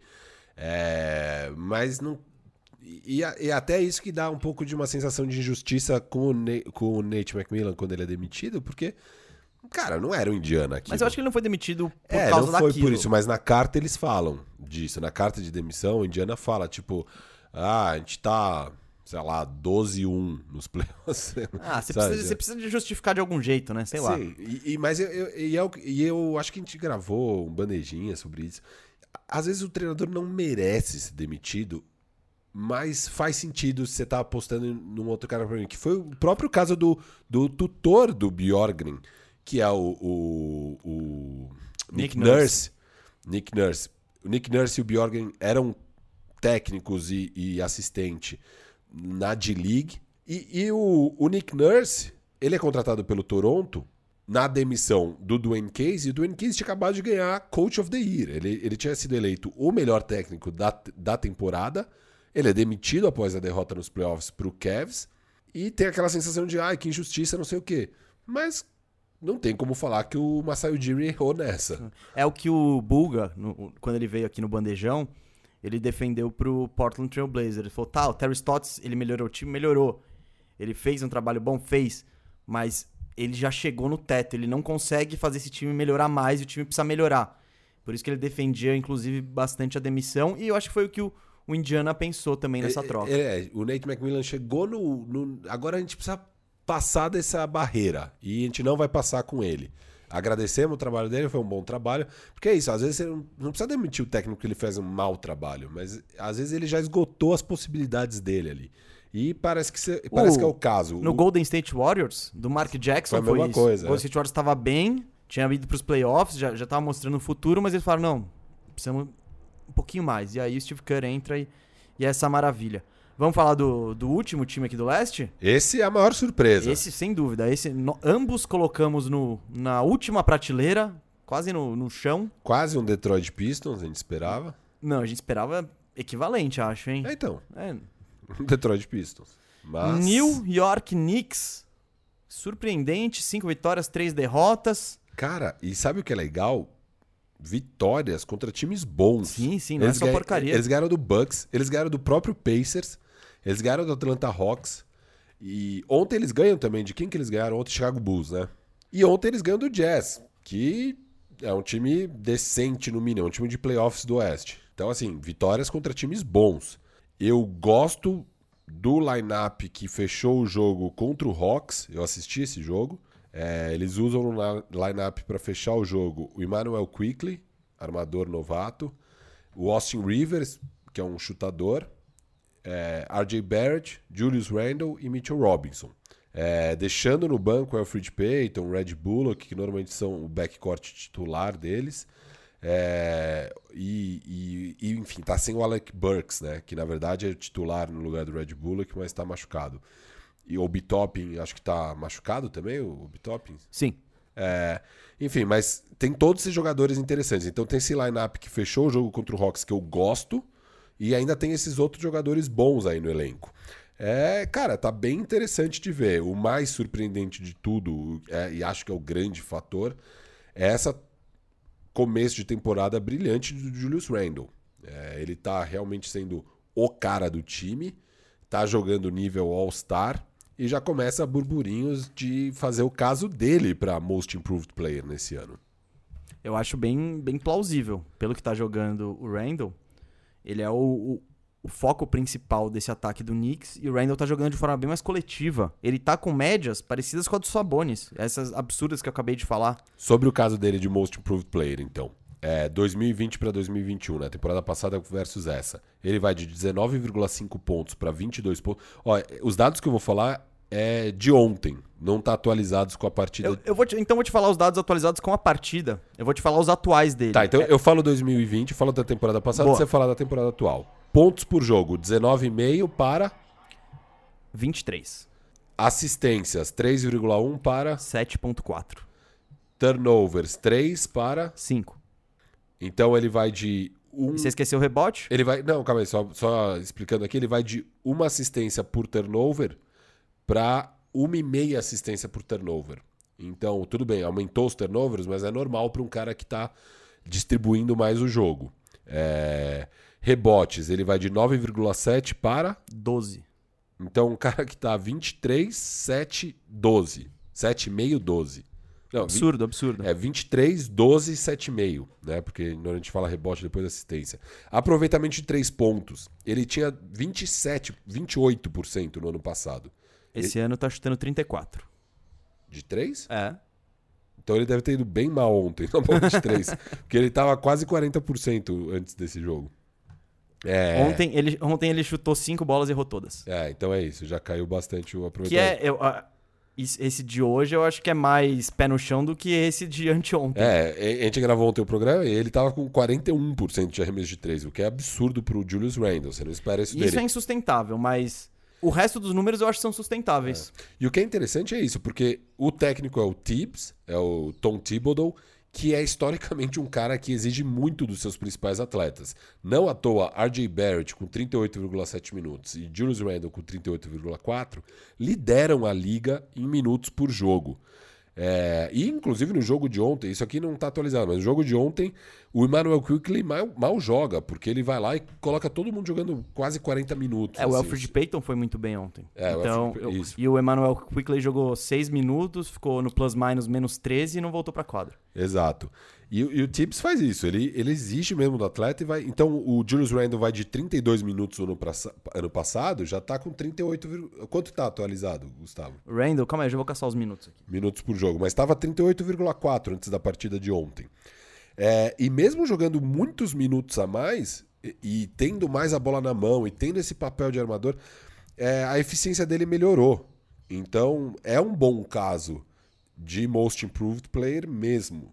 Eu continuo não sendo um grande fã do jogo dele. Eu assisti o jogo contra o Atlanta, ele erra uma bandeja ali importante, ele comete três turnovers que quase custa o jogo. Ele, ele comete três turnovers só no, no crunch time, nos últimos cinco minutos do jogo contra o Atlanta. Não é um jogador que me agrada tanto, mas é indiscutível que o cara tá com uma temporada estatisticamente muito boa e vencendo jogos. De resultados. Porque ele sempre teve número, ele sempre teve estatística, ele sempre conseguiu encher o box score. Claro, porque, e, e, eu acho que esses números são meio que evolução de ficar mais tempo em quadra, sabe? Do tipo, talvez se você deixasse ele ano passado ao invés de 32 e jogasse 38, se assemelhasse a isso. Só que pela primeira vez na vida ele tá jogando um basquete que ajuda a vencer. E isso, isso é legal. Ele tá passando mais a bola, tá concentrando o ataque e, o Knicks precisa disso. Então, eu acho que o problema do Randall é defesa. Ele, ele não é bom na defesa. Ele pega rebote, mas ele é baixinho para marcar, ele não dá toco, não rouba a bola, ok, mas no ataque ele tá, ele tá rendendo muito. E sobre defesa, uh, méritos pro Tom Thibodeau, né? Que o Knicks hoje tem a sétima defesa da NBA. Em, aliás, sétima, não, falei que era o Pacers, calma aí. É, o, o, problema do Knicks segue sendo mais o ataque, né? Eles têm um pace muito devagar, eles são o pen, antepenúltimo da liga em pace, e eles têm um offensive rating de. É, eles são o 25 em offensive rating. Então é um ataque bem pouco eficiente. Sim, eu quero de se esperar e... pelas armas que tem, né? Exato, eles têm o pior aproveitamento da bola de 3. É, não, pior aproveitamento não. Eles, eles são o time que menos arremessa a bola de 3 na liga. É, justamente por você saber suas armas ali. Isso é inteligente. É inteligente. Você vai lá e fala: não, eu vou chutar menos, porque é, não então. tem grandes arremessadores nesse time. O Knicks está de fato com a sétima defesa. Depois do jogo de ontem, o Pacers caiu para. Ele perdeu ponto um 0.1 e caiu duas posições. Mas, bom, estamos falando do Knicks com uma defesa de nível Pacers. Cara, ano passado isso com certeza não é uma realidade. E aí, muito mérito pro Tom Thibodeau. O Tom Thibodeau ele é um técnico que, cara, tem que não existe para ele, não existe vou desenvolver a galera, não, não existe nada. Existe vamos treinar muito e vamos tentar ganhar todos os jogos com o melhor que a gente tem.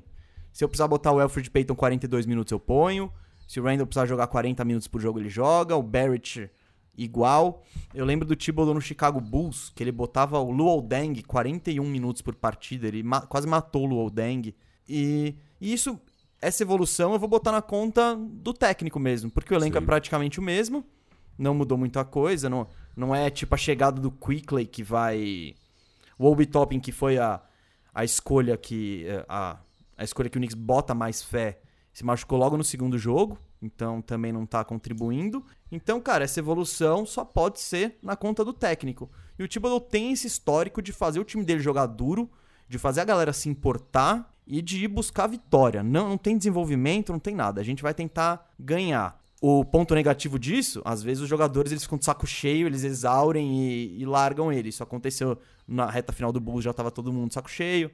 No Timberwolves também rolou treta, enfim. Mas para esse Knicks, eu não eu não acreditava que o Thibodeau era a melhor opção justamente por essas características. Eu achava que o Knicks estava mais longe, que era melhor fazer o que o o que o Pacers fez, que o, o que o OKC fez, que é botar um técnico mais jovem para desenvolver o técnico e o time juntos e nesse processo garantir boas escolhas de draft. O Knicks não, o Knicks já tá com Vou falar, o Knicks já tá competitivo. Eu não acho que o, o, o Knicks vai pegar playoff direto, que vai, vai se classificar assim, mas agora ele é um candidato a play-in. Uh, quando, começamos, dúvida, quando começamos o ano, não, sem dúvida é um candidato. Jamais pensaríamos nisso. E é, não, não, nunca acharia isso. Nunca acharia isso antes, mas agora tá. Porque é isso, não são. Não são vitórias contra times ruins. Porque, por exemplo, o Cavs também começou bem, estavam ambos 4-3. Mas o do Cavs era um calendário muito ruim. É, apesar de estar com uma defesa boa e tal. Agora, o caso do Knicks é ganharam de times bons, assim. E, e, agora o calendário deles continua meio difícil, mas já parece que mesmo com um calendário difícil, em 14 jogos, eu não duvido eles estarem em 8-6. Ou seja, um Posso winning... passar os jogos do Knicks aqui? Vai lá, os próximos Knicks... seis. Não, não, mas os que rolaram já, pra ah, falar tá, das tá. vitórias boas. Ó, o Knicks perdeu, em ordem. Perdeu pro Pacers, perdeu pro Sixers, ganhou do Bucks, ganhou do Cavs, perdeu pro Raptors, ganhou do Pacers, ganhou do Hawks e ganhou do Jazz. Cara, vitória sobre Jazz, Hawks, Pacers, Bucks, Bucks. e Cavs. Tá, pô, tá ótimo isso.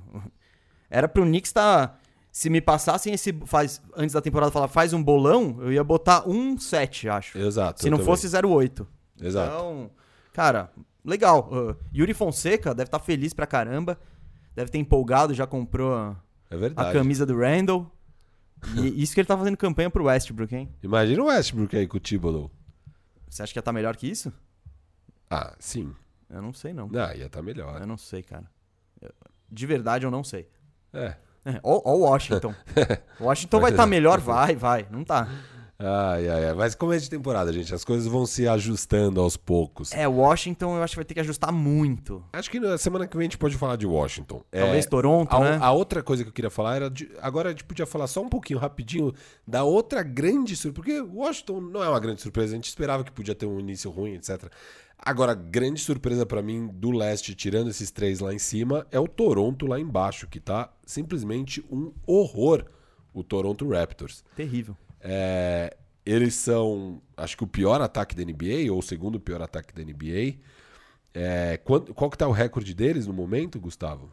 Eu acho que tá um 6. Calma aí, é que você me fez duas perguntas. Você queria o, o defensivo e o recorde. Eu já vou. Eu sou um cara exigente. É, eu tô sabendo. Infelizmente as coisas se atualizaram aqui de ontem para hoje, então eu tô um pouco vendido.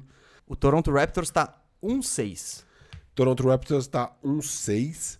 O calendário deles agora é um pouco bom. Então, se as coisas começarem a encaixar, e ontem já o Siakam já jogou bem melhor. Posso, o, só para completar, eles estão com o 25 melhor ataque da NBA. Melhorou um pouco, então, por causa de ontem. Mas antes estava. Uou, 20... né? 25, parabéns. É, mas é que estava 29 é, antes do jogo de ontem. E, cara, o, o, calendário é bom, no sentido de que eles estão seis, eles podem até ficar tipo 5-9, 6-8 com 14 jogos. 14 jogos esse ano é bastante coisa, é 20% da temporada. Então, só que pode dar tudo errado. Também não é fácil o calendário deles. Eles podem, numa dessas, terminar os 14 jogos num recorde 3-11, que não seria nada inesperado nesse momento. Vendo o jeito que esse time está jogando e vendo o calendário deles, eles poderiam muito bem ficar 3-11. Estando 3-11, tendo completado já 20% da temporada, é o caso de ir pro tank, Gustavo? O que, que você acha? Cara, eu acho que não, porque eu não vejo o Toronto com esse perfil. Nem o perfil do Masai Ujiri, que é o cara que comanda as ações. Eu vejo o Toronto mais num do tipo, vamos tentar melhorar e buscar, do que, tipo, vamos fazer uma loucura e ver se dá pra pegar o James Harden pelo Siakam da vida sabe? Eu acho que tank não é uma, uma possibilidade lá. Uh, claro, a partir do momento que você tá. que o tank virou inevitável, você abraça, mas eu não, eu não, eu não vejo eles nisso. Eu, eu previ um pouco dessa queda do Toronto por alguns fatores, né? O ano passado eles tinham aquela aura de campeão, de estamos defendendo o título, que é um, pouco da história do Chicago Bulls 94, que é quando o Jordan sai, mas o time tá ok. Tipo, eles mantêm um pouco o esquema tático, a base que sobrou é a mesma, mesmo sem a estrela. E eles, nisso, conseguem ir para os playoffs, eles caem na segunda rodada, igual o Toronto caiu ano passado.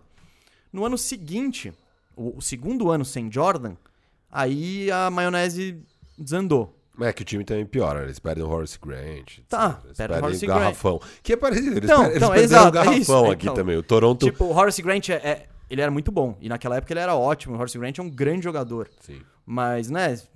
Patamar, não, ele, ele, é, é substituível. É, não, é, ele, e... não é, ele é um, grande, um dos grandes de todos da, os tempos. Exato, ele era ele um, é um All-Star indiscutível. Não, não, acho que não era All-Star. Ele era, ele era All-Star indiscutível. Ele era All-Star esporádico. Ah, mas vários anos sendo All-Star, assim. O Horace Grant. O, o, o, Horace Grant é um negócio que a gente falou. Ele é um role player excelente. Ele é tipo. Que é um Ibaka da vida. É, é, é. é ele então... era melhor que o Ibaka, vai. Cara, eu gosto muito do Ibaka, eu também. Viu? Mas eu acho que sim, ele era melhor, até porque ele teve participação em, no, no Chicago Bulls, que foi, pô, que foi tricampeão. Aí Orlando depois ele Magic, foi pro foi Orlando Magic final. na final. Ele foi pro Lakers ser campeão com o Shaq com o Kobe. Então ele tem uma. Cara, Horace Grant foi uma vez ao Star só. Só uma vez? É. Só nesse tá ano. Então, no ano que o Jordan vai embora. Eu achei que ele tinha sido mais vezes. Então, ele, então, ele é esse roleplayer. Então, voltando à alusão ali, depois desanda a maionese. Sai um jogador ou outro, que foi o que a, aconteceu com o Toronto. Saiu o Marc Gasol e o Ibaka. Eles, eles são pegam bons. o Aaron são, Baines. E, e dão espaço mais pro Chris Boucher. E o Alex Lane que eles pegam, o Alex Lane é muito ruim, cara. E é isso, tá desandando ali. Tipo, já, já, o título já tá mais distante. Aquele time do título já não. Já não é. Já... Então, mas claro, quando eu previ uma regressão, eu não imaginei, eu não imaginei isso, né? Eu não imaginei começar um 6. Eu não imaginei ter o 25 ataque da liga. Então. É, você imaginou, acho que eles, sei lá, em sexto. Não, eu botei ele. É, eu botei eles, acho que em sexto. É. Tipo... Que já é playoff direto. Sim, sim, mas é o que eu falei. Quando eu comecei a fazer a lista aquele dia, eu botei o Toronto em segundo. Aí eu fui derrubando ele. Tipo, porra, não. Pô, não dá pra deixar o Nets abaixo do Toronto. Olha esse time. Pô. E aí ele ficou em sexto. Eu falei, tá bom. É isso. Esse Toronto, ah, o Firo falou de, de, de tank. Eu, eu não vejo pra. Tank. Eu vejo eles vencendo alguns jogos só no esquema tático e na qualidade dos caras que eles têm, porque, cara, o time base deles continua sendo bom. É, o... é eu acho que a grande questão desse início ruim também é o, é o péssimo início do Siakam, né? O Siakam tinha 23 pontos por jogo ano passado, e tirando a partida de ontem, que parece que ele jogou bem, mas ele estava com 17,6 pontos. É uma queda sim, de quase sim. 6 pontos por jogo. E o PR do Siakam, que eu previ que finalmente ia passar dos 20, é, é, despencou de 17,9 para 11. É um PR medíocre. O PR, que é aquela, a, aquela estatística que engloba várias estatísticas, principalmente ofensivas, para medir a, a, eficiência de um jogador, de um em, jogador geral. em geral. É, é, é, uma, é um dos melhores medidas para você ver tipo, o impacto de um jogador na, na, na, é, na quadra. E, e, o, e o Siakam tá derretendo esse ano. E o arremesso... Ele tava horrível na bolha e manteve a bolha. Exato, exato. E, e você pega o último quarto, que alguns jogos do, do Toronto foram é, pro último quarto meio disputados ainda. E essa é a hora que você. Se o jogo tá disputado e tá no crunch time, você normalmente tem, tem que ir pro seu go-to guy. Que deveria ser o Siakam. Que. Não sei se deveria, mas que o time esperava isso, que ele se isso. tornasse isso. E, e ne, nesse ano, no último quarto, ele já tem. Ó, teve um jogo que ele teve zero pontos, outro jogo com zero pontos, outro jogo com dois pontos, outro jogo com dois pontos no último quarto. Isso é inaceitável. Sim. É, então o Siakam tem que melhorar. Eu acho que se o Siakam melhorar, e melhorar bem e rápido, e ontem foi um indício disso, apesar da derrota do Toronto, é, talvez eles possam melhorar e terminar esses 14 jogos com pelo menos umas 5, 6 vitórias. Mas... Eu, eu, eu, acredito nessa melhora do Siakam. Eu não vou fazer a tempestade no, no é, copo d'água por causa de desse início ruim. Eu também acho. E outra coisa que vale falar do Toronto, que não é o problema em quadra, o mas eu, é o, problema... O que eu quis trazer os dados é para mostrar o quão ruim sim, está. Sim, não, tá horrível. Ele isso tá é horrível. insustentável. E nos playoffs ano passado ele tava é. horrível é. também. Então, eu não acho que por causa da bolha ele desaprendeu a jogar basquete. Não, ele tá numa má fase que, sei lá, né, como recuperar, mas vai recuperar. Eu acho que vai recuperar, né? Vamos deixar claro. O, outra coisa que eu queria falar do Toronto é: Toronto não está jogando em Toronto. Toronto tá jogando em Tampa. E você fala, ah, mas pô, que diferença faz? Cara, você pensa que os jogadores têm famílias, eles têm rotinas, eles têm casas, eles têm lares, famílias em Toronto. Eles têm a estrutura deles montada em Toronto. E eles estão vindo pra Tampa. Você já tá criando problemas extra-quadra grandes. É tipo, pô, não sei, é um exemplo fictício que eu tô criando, mas o Van Fleet, ele tá em dúvida se ele vai botar a criançada na escola aqui, ou se ele deixa eles lá em Toronto porque vai começar o ano letivo. Ou se. Mas ele vai conseguir visitar toda hora. É, mas não vai poder visitar, porque talvez a fronteira esteja fechada. E se visitar, ele entra no protocolo de Covid. As crianças podem vir visitar. Pode sair do Canadá para vir pra Flórida. A Flórida tem um monte de casos. E aí vem pra Flórida, faz o quê? Vai ficar trancado em casa? Sem conhecer ninguém? A vida deles tá meio de cabeça para baixo. E, cara, se o time já não tá bem, tecnicamente, você ter ainda mais distrações, é, com certeza não ajuda. Então, tá complicado esse início do Toronto. E vamos ver, vamos ver. O que você falou. Agora, do... o que eu acho é o seguinte: se bater um 3-11 aí, e eu sou Lawrence Frank, atual melhor GM da liga, segundo as votações, eu ligo na hora e falo, cara, eu quero Kyle Lowry. Porque imagina o Lowry no Clippers. É exatamente tudo o que o Clippers precisa. E é o último ano de contrato. O Toronto corre o risco de perder o Lowry de graça, embora talvez o Larry tenha aí um bom senso de. O Larry não ia fazer sacanagem com o Toronto. Exato. Mas ao mesmo tempo, enfim. Negócios, business. É business. E o Larry sabe bem que é business porque o grande amigo dele foi trocado assim pelo Masai Ujiri, algo que ele não gostou, mas beleza, depois veio Eu o título. acho que ele entendeu, né? É, exato. Mas foi algo que ele sentiu. Ele era muito amigo do DeMar DeRozan, tipo, irmão, e foi muito difícil para ele o, a troca do DeMar pelo Kawhi nesse sentido. Cara, eu acho o fit do Lowry no Clippers perfeito. É perfeito. É, é perfeito, tudo que o Clippers é precisa. É... Se ele vai pro Clippers, eu passo a colocar o Clippers como candidato ao título. Então, cara, mas dá uma segurada porque o seu Lakers continua o candidato ao título único. Sim. Porque isso não vai rolar. O, o Clippers ele não tem escolha de draft para mandar, porque eles mandaram tudo que eles tinham de pick pro pro OKC para trazer o Paul George. Então, eu não vejo essa troca. E eles não têm jovem. Não, não, não vai rolar essa troca. É difícil, mas é, eles é. não têm nada Eles precisam oferecer. que o Masai Ujiri seja muito gente fina e só dê ele de graça. Porque não tem um jovem que presta ali. Não tem. Quem que vai querer? Você acha que o Toronto vai querer Lou Williams e Patrick Beverly? Pra quê? Então, não, não, não vai rolar. Dá um. O Lawrence Frank que ligue para terceiros times que queiram é, você pode tentar ser criativo. Eu só tô falando que, que é esse é o cara que... que... Então, só que o Clippers não tem assets para ir atrás de, de, de, de, gente relevante. Então, não, não acho que vai rolar. Mas é um cenário que eu gosto muito, assim. É, você remontaria o Toronto com só que George. com o Paul George, basicamente, né? É um reforço isso? Não, é, vai, vai. Pelo Siakam, é, sim. É um reforço, é um, é um reforço. reforço gente gosta é. de tirar um sarro com o Paul George, mas ele é, ele é um bom jogador de basquete, né? É, seria um time timaço, cara. E, e, é impressionante, né? Porque a gente assiste o jogo do Clippers e Como muda, eles né? precisam de um armador ali. É, é um Cara, negócio. é, foi o jogo do Suns que eles, eles ganharam, mas eles abriram 31 de vantagem e chegou na reta final.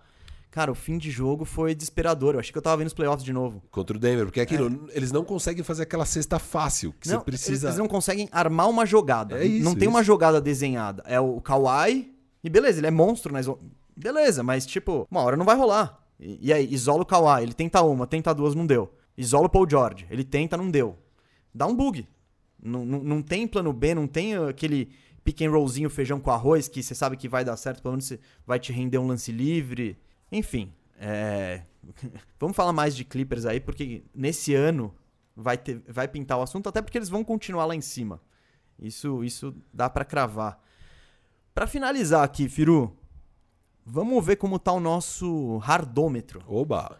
Porque, como todos sabem e continuam sabendo, James Harden está no mercado. Ele tá jogando em Houston, meio daquele jeito, meio desinteressado, meio barrigudo. Aquele desinteressado com 50 pontos. É, é isso, 50, aquele desinteressado, mas tá, ele tá, ele tá Não, tá. ali. Não, e é impressionante a forma física que ele tá. É muito ver um cara tão assim, sem naipe. É, e- todo gordinho, e bundudo. acaba É. com o jogo. Não, é, é- cara, como joga bem esse desgraçado. É, ele cara. ofensivamente é um monstro. Ele, é, ele é- O Firu, na- falando do Curry, ele trouxe uma porrada de índices ofensivos. O Harden sempre pipoca neles. Porque, cara, Exato. os percentuais dele são monstruosos. Então, ele é um grande jogador. Só que tá insatisfeito, tá no mercado e vai ser trocado. A questão é pra onde. No início ele falou que queria ir pro Brooklyn. E Brooklyn Sixers pipocaram e a gente já sabe meio quais são os pacotes. Não sei nem se foram oferecidos ou não, mas é o que pode ser oferecido. O Brooklyn vai oferecer aquele mix de Caris LeVert, Jared Allen e todos os picks que eles têm. O Dinwiddie tá machucado. Ah, mas oferece. Não, oferece, mas né, também já perdeu todo o valor. Você não vai poder usar ele em quadra e ele é free agent ano que vem. Então, o que você vai ter de positivo são os ele bird tem ainda o rights. ano que vem. Não, não, não. Esse é o último ano. Ah, é o último? É, então. Vixe. A vantagem de você trocar pelo Dinwiddie é você vai poder renovar o contrato dele e ir acima do teto salarial. Isso. Mas já, já é menos vantagem do que ter ele um ano em quadra. Então o pacote do, do Nets é isso. É, são esses caras e mais uma porrada de pique. O que o, o pacote do, do Sixers é o Ben Simmons. Se vai botar mais coisa ou menos coisa, é, é o Ben Simmons e isso. Ou só ele, ou ele um pique, ou ele um jovem. É, é o que pode atrair. E o, e o que dizem que Houston quer? Houston quer pelo menos uma jovem estrela pra desenvolver. Jovem estrela. É, eles querem. Ou um- jovem com potencial de ser estrela. Tipo, é um Isso. cara que. Eles podem falar, não, esse cara pode desabrochar no meu time. Sim, mas eles querem aquele jovem que já tá com bastante cara de estrela. não, assim. não, não. Não é, não é um, um cara que foi um segundo pique e jogou É. 15 minutos por jogo. Agora, não. O Anthony Edwards. Não adianta você mandar o Anthony Edwards. Hum. Cara, de- não, mas sim. Talvez sim. Tipo, se eles gostaram do que viram do Anthony Edwards, é que agora não, não cativou. Mas um pacote envolvendo o Anthony Edwards e todos os picks, talvez eles escutem. Não sei. É, não, o Minnesota acho que Cara, não tá nessa disputa. Eu acho que. Eu, eu já sacramentei aqui, Gustavo. É, Não, eu sei, eu, eu gosto do seu pacote, vai. Quem pode. Quem que você acha que pode e ou deve entrar na disputa? Só tem um time que pra mim faz sentido. E acho que é isso que vai acontecer. Eu tô cravando aqui, plena quinta-feira, dia 7 de janeiro? 7 de janeiro, estou cravando. Às 16h34. James Harden vai para Miami. É, é o pacote. Você tá com informações privilegiadas? Não, é Ah, minha tá. cabeça. É, eu tenho certeza que isso vai acontecer. É o que mais faz sentido. Ninguém tem o que o Miami tem para oferecer. Alguns até têm, mas não vão querer oferecer. E essa é a grande questão. E Miami faz muito sentido. Posso? oferecer. Porque pra você trocar pelo James Harden, você sendo um time que quer trazer o James Harden, você tem que pensar em. E eu não vou nem dizer se tem que pensar que ele vai querer ficar daqui a dois anos. Isso eu acho que é até irrelevante. Tipo, você tá contratando ele pra uma janela de dois anos. Então, o que você tem que pensar é. Depois que eu mandar um monte de coisa pro Houston Rockets, vai me sobrar um time decente ainda pra eu disputar um exato, título? É exato. É, é um all-in. E você tem que, com esse all-in, ter certeza que você consegue bater esse Lakers. Porque não adianta você... Nos dois próximos anos. Isso, não adianta você pensar só no seu time, você tem que pensar nos adversários. Tá, mas o é. Lakers, todo mundo sabe que qualquer coisa que você fizer, eles provavelmente vão continuar mais fortes. Mas você tá pensando, cara, que um então, LeBron. Mas o ah, Miami eu não acho. Eu acho que o Miami o Lakers, fica. O Lakers fica forte. mais forte. Não, é, eu acho que não. Faz sua troca. Minha troca. Você manda Kendrick Nunn e Tyler Hero e Precious Achua. São os jovens assets. E aí, para completar o pacote, você tem que mandar Igodala, o Line, que talvez o Casey Opala. Ficaria um Miami Heat em quadra de Goran Dragic, James Harden, Duncan Robinson, Jimmy Butler e Bam Adebayo. Eu, torcedor do Lakers, alguns me acusam de clubismo, já falo desde já. Estou me borrando. Que esse time acho que é favorito para ganhar do Lakers. É, é, o único time que eu vejo que, trazendo o Harden, eu falo, esse time ganha do Lakers. Se o Philadelphia hum. 76ers traz o Harden, eu não acho que ganha do Lakers. Se o Brooklyn Nets traz o Harden, não ganha do Lakers. Se o Miami traz. Nossa, o, LeBron vai ter que jogar muita bola, cara. Muita bola. Posso, muita, posso muita entrar bola. agora no seu, na sua troca? Vai. Eu acho que faz todo sentido. Eu gosto muito disso. O Harden. É isso. Muitos lugares que. Depois eu vou falar um time que eu acho que deveria estar na, na disputa, que deveria estar cogitando. Mas o Harden. O Miami é um caso curioso de um, de um contender, de um time que chegou na final, mas que não tem aquele cestinha, que não tem o, o go-to guy tanto. É, é, o Butler, é. Mas ele funciona no último quarto. Enfim. Tem espaço pro, pro Harden chegar. Encaixaria perfeito. E encaixar. Nossa. Só que se eu sou o Houston, você não faz essa troca sem mandar o Duncan Robinson também. Você... Faz. Não, não. Sabe se... por quê? Por quê? Eu tenho a faca se... e o queijo na mão. Eu sou, eu sou o Houston. Eu tenho o jogador. Cara, eu truco. Eu falo, você não vai pegar nada melhor que isso. Vai lá. Daí, se, se por um acaso. Vier o, o Ben Simmons ali, vai Ben lá. Simmons e Matisse Taibo. Isso. Ben Simmons e Taibo. Eu acho, que, eu acho que o Taibo tá menos intocável agora. Eu é, acho. Acho que o Cauê, é, Cauê? acho que o Cauê aceita. É, puta. Aí eu posso até pensar.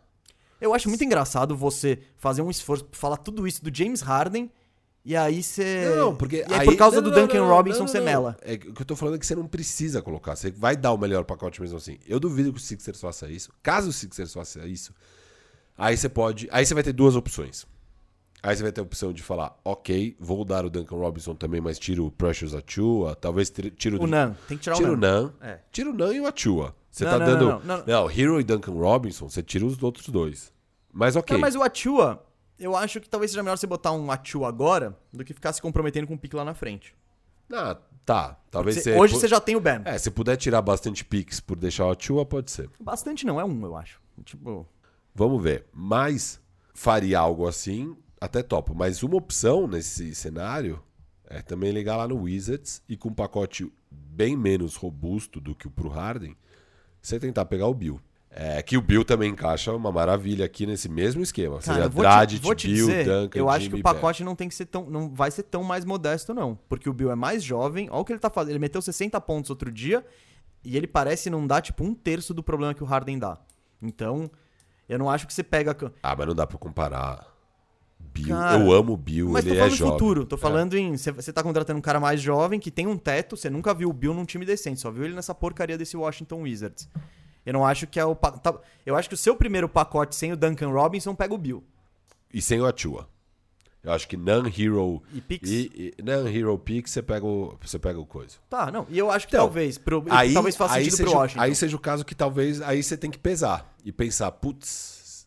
Porque, cara, o Duncan Robinson aqui é um negócio que faria muita diferença. Não faz, mas é isso. Mas o, agora que eu vou falar porque de você tá perfeito, fica um hipervalorizando. Fica um line-up perfeito de Dragic, Harden, Duncan Robinson, Jimmy Bam.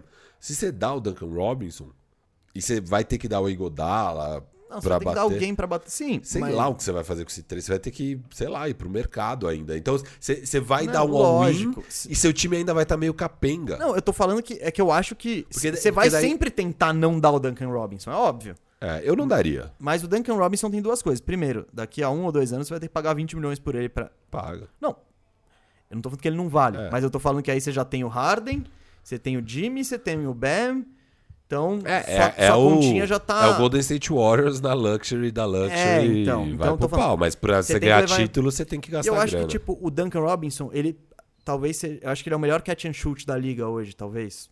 É. Só que, cara, isso é achável. É que nem o que eu ouvi o pessoal falando nos podcasts porque do, do, sobre ele, o Harden pro Boston. E o Danny Ainge. Fa... E teve uma entrevista do Danny Ainge uma vez, que alguém citou, não lembro quem foi, que falou: Cara, eu, eu acho role players por aí. Eu não acho um cestinha geracional. Não, entendeu? Claro, eu, eu não melaria o negócio por causa disso, mas é, sabe o que é complicado? É que você já tá no meio da temporada. Beleza, você vai achar um role player na free agency não, não, não. do ano é, que vem. então, pra agora não. Só que agora é complicado. Você, já, você tem dois anos de Harden. O primeiro ano, seu time vai estar tá capenga. A não ser que você dê muita sorte no, sei lá, no buyout. Que todo mundo vai querer jogar em Miami também, né? Sim, é. Você precisa. Mas, enfim. Não, não é todo mundo que vai conseguir concordo, um buyout. Tá, e é, tem é... o outro cenário do Miami também, que você tá falando.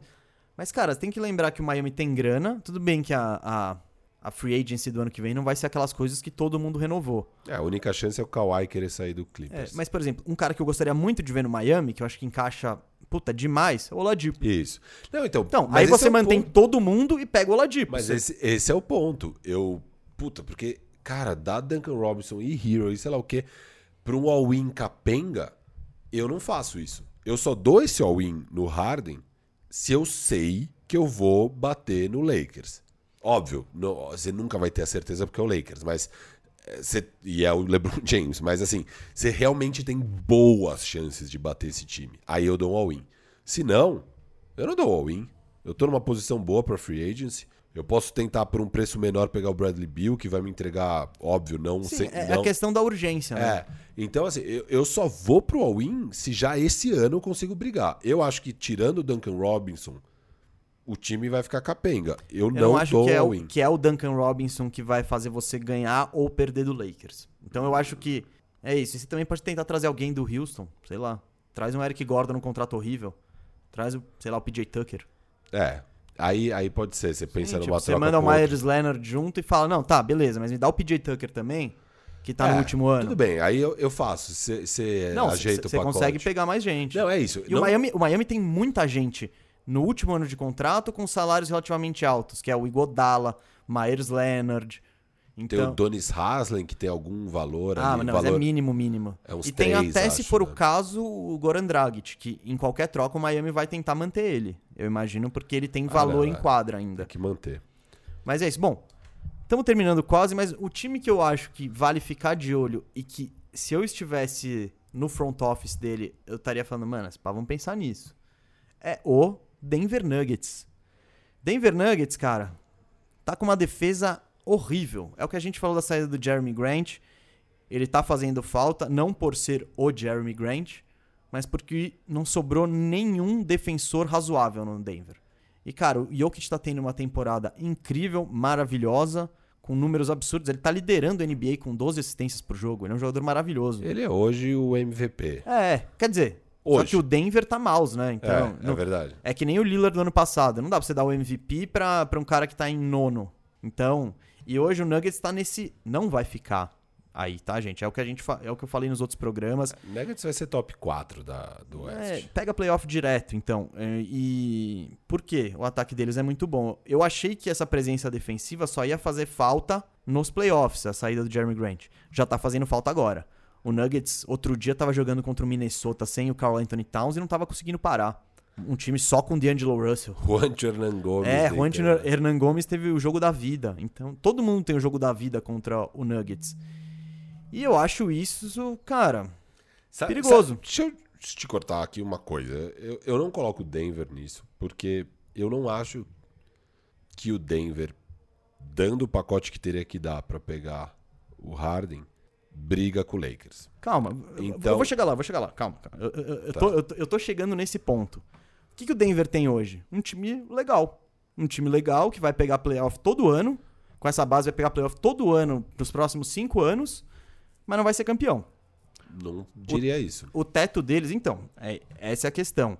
Esse que time, um com a evolução do Ma o Michael Porter Jr., vai conseguir virar um jogador bom o suficiente para fazer, para botar o Nuggets nesse outro nível, nesse nível de contender, de brigar por título, de chegar na final? Pode ser que sim, eu acho mais provável que não. Então, é isso. Essa é a base que o Nuggets já tá, tá garantida para os próximos anos. Que você vai querer mexer nisso ou não?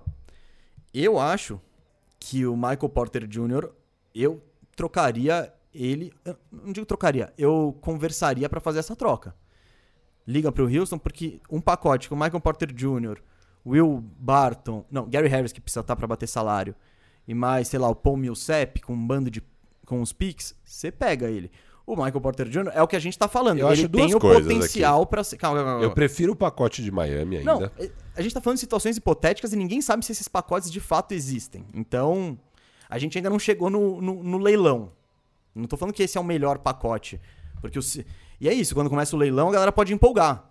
Ah, cê, putz, Michael Porter Jr. Tananana, o cara manda, olha aqui o e-mail que ele me mandou, olha o print. Ah, tá bom, pega o Taibo e pega o Shake Milton, sabe? Tipo, o bagulho pode escalonar. Ou ao mesmo tempo pode não escalonar. Chegar o trade deadline tá, tá frio e, e, e vender pelo maior possível. O que eu digo é, o Michael Porter Jr.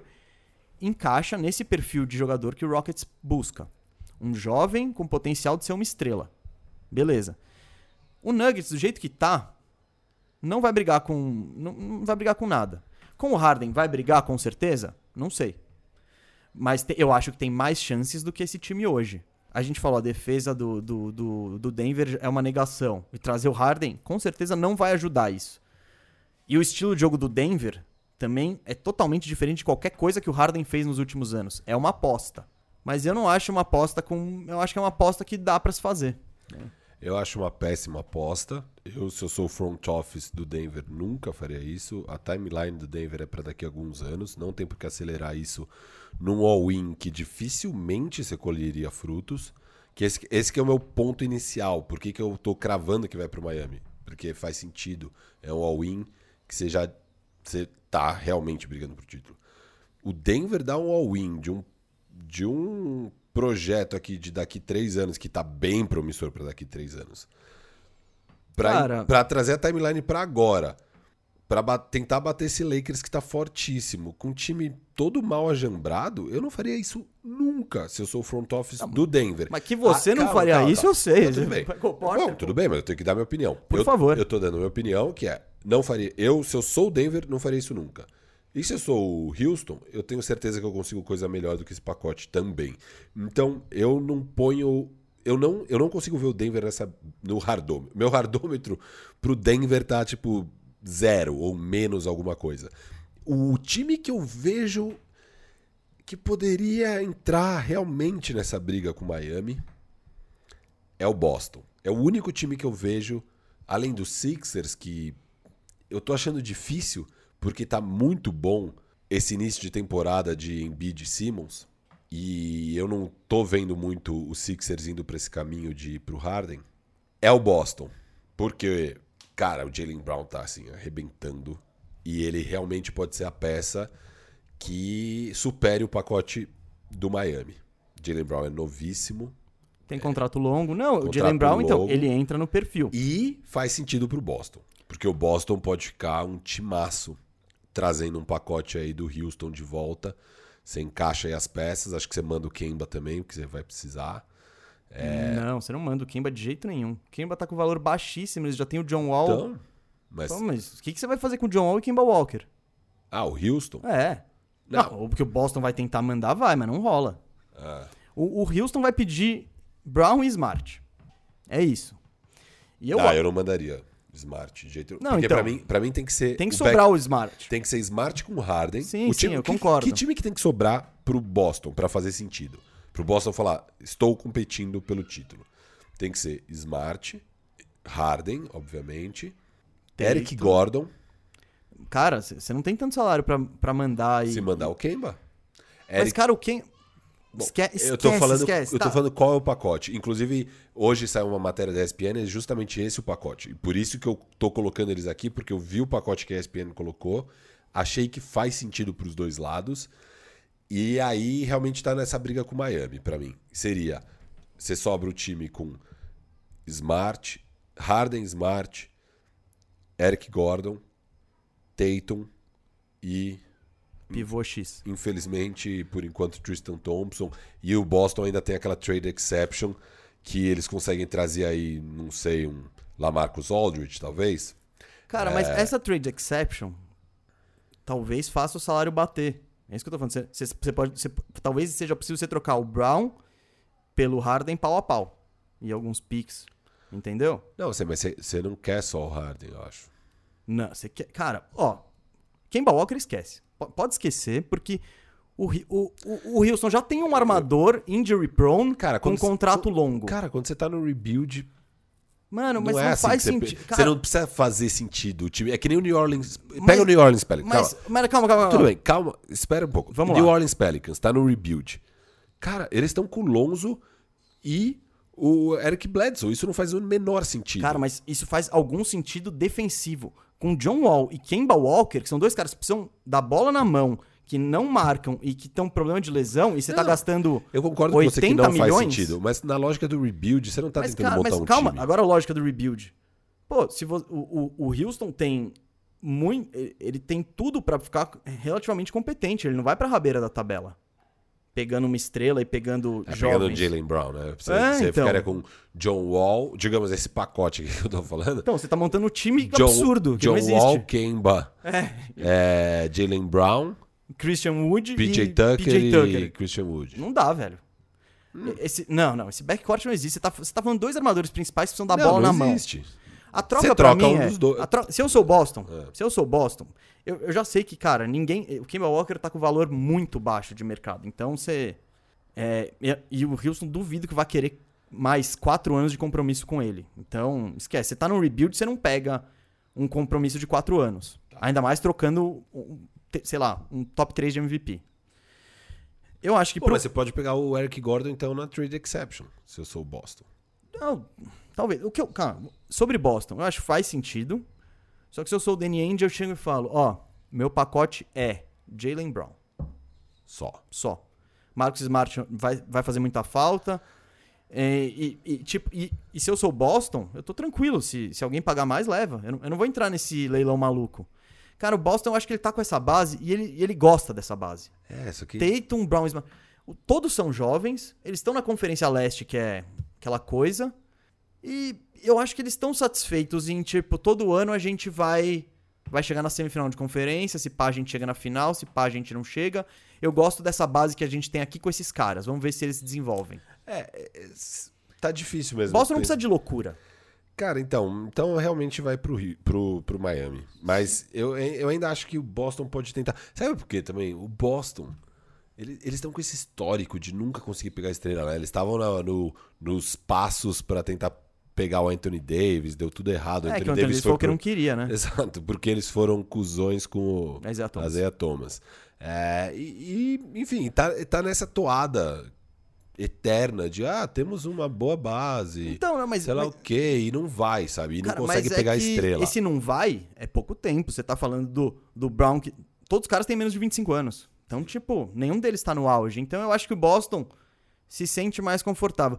A diferença do Boston e do Denver o Boston, para pegar o Harden, vai ter que dar um dos dois melhores jogadores deles. O Denver não.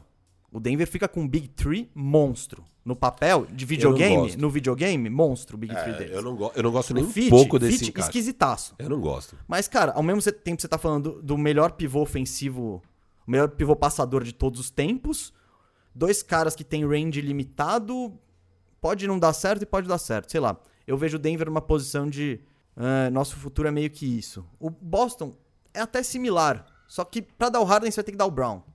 Se você conseguisse pegar o Harden com Smart Kemba Walker, pô, maravilhoso. Você nem pensa, você dá todos os picks pro resto da vida. Isso não rola. Não, então não rola. Tipo, você tem que chegar e falar, ó, ó, Smart, Kemba e cinco e três first e dois swaps, que é o máximo que dá para oferecer, vai. A não ser que o Boston tenha algum pickzinho aí de outro time. Eu acho que o Boston ele tá com menos pressa. E o Denver eu acho que ainda mais com esse começo ruim, sei lá. Bom, gente, você que tá aí do outro lado, onde você acha que o Harden vai parar? Comenta Boa. aqui embaixo, diz aí. E se quiser mandar pacotes ou sugestões ou que jogadores, manda ver. Vai lembrar que o Wilson tá querendo quem? Uma jovem estrela e Pix. Ó, só falando aqui, o pacote deles da, da ESPN é Jalen Brown, Kemba Walker, Aaron Nesmith e dois picks sem proteção de first round então, de 2021 você não botou, Você não botou o Marcos Smart, hein? Quando você for pra não. gente, você botou. Não, eu não botei. Você não? queria botar, eu tô tá. falando. Jalen Brown, Kemba, Aaron Nesmith. E agora tem esse Preacher que tá jogando super bem, né? Sim, sim. Pô, ele, ele, sabe jogar esse cara. É, então, você coloca um cara ele desse... Ele já começa pode... a ter um, é, é, mais uma coisa de valor pra você mandar. Exato. E você traria de volta o trio, James Harden, Eric Gordon e PJ Tucker. Segundo, eu tô lendo aqui o pacote da ESPN. Quantos tá? picks o Boston tá dando nisso? Dois picks. Né? Você adoça um, um Kemba Walker com dois picks? Porque você tá falando que o Jalen Brown é pau não, a pau... Não, não. Eu tô falando que Aí, o pau a pau é, tá bom, você pode pegar um primeiro round do ano que vem, tá bom, eu posso botar um Romeo Langford junto, mas eu não tô dando nada fundamental pro meu time. Isso. Entendeu? Cara, eu acho que o Boston. Eu, eu ainda coloco o Boston como segundo aí. Os outros que a ESPN coloca aqui é o Brooklyn Nets, que pra mim tá fora. Ah, eu vejo o Sixers. Em qualquer. Eu ponho, o Sixers ele vai estar tá sempre lá. Tem o Daryl Morey, que trabalhou com o Harden. É isso. Às vezes chegou, deu ruim, o, o, o Rafael Stone lá do Houston Rockets só liga pro Murray e fala: tá bom, vai, manda o Simmons e tá tudo certo. E aí eles colocam o Toronto, que eu não acho que tem as peças. Siakam, Siakam Norman Paul. E vários picks. É, hum. não, não, eu prefiro o pacote do Miami. É isso, cara. Eu, eu realmente acho que ele vai Não, eu gosto. Eu, fit, tudo, sentido, Miami ah, faz. E uma coisa que... importante, você falou de fit. Tem muita gente que com certeza vai escrever aqui embaixo falando: imagina, o cultura hit, não dá. Pelo contrário. Bababá para botar o Harden no, na linha. Nada melhor. É. Fora que, vamos lembrar, o primeiro título da franquia é quando eles trazem Shaquille O'Neal, que se tem um cara... Que não é hit culture. Que, que não é hit culture, que tem os mesmos problemas que o James Harden tem, que é digamos, é, ele tá fora de forma, né? E, cara, o Shaquille O'Neal nunca estava em forma. É, ele é baladeiro, ele, ele, ele é vagabundo. Cara, Shaquille O'Neal era tudo isso e muito mais. E não importou. Eu acho que o que muda é que o Shaq era mais querido. Pela, tirando pelo Kobe, eu acho que o resto da galera, todo mundo gostava do Shaq.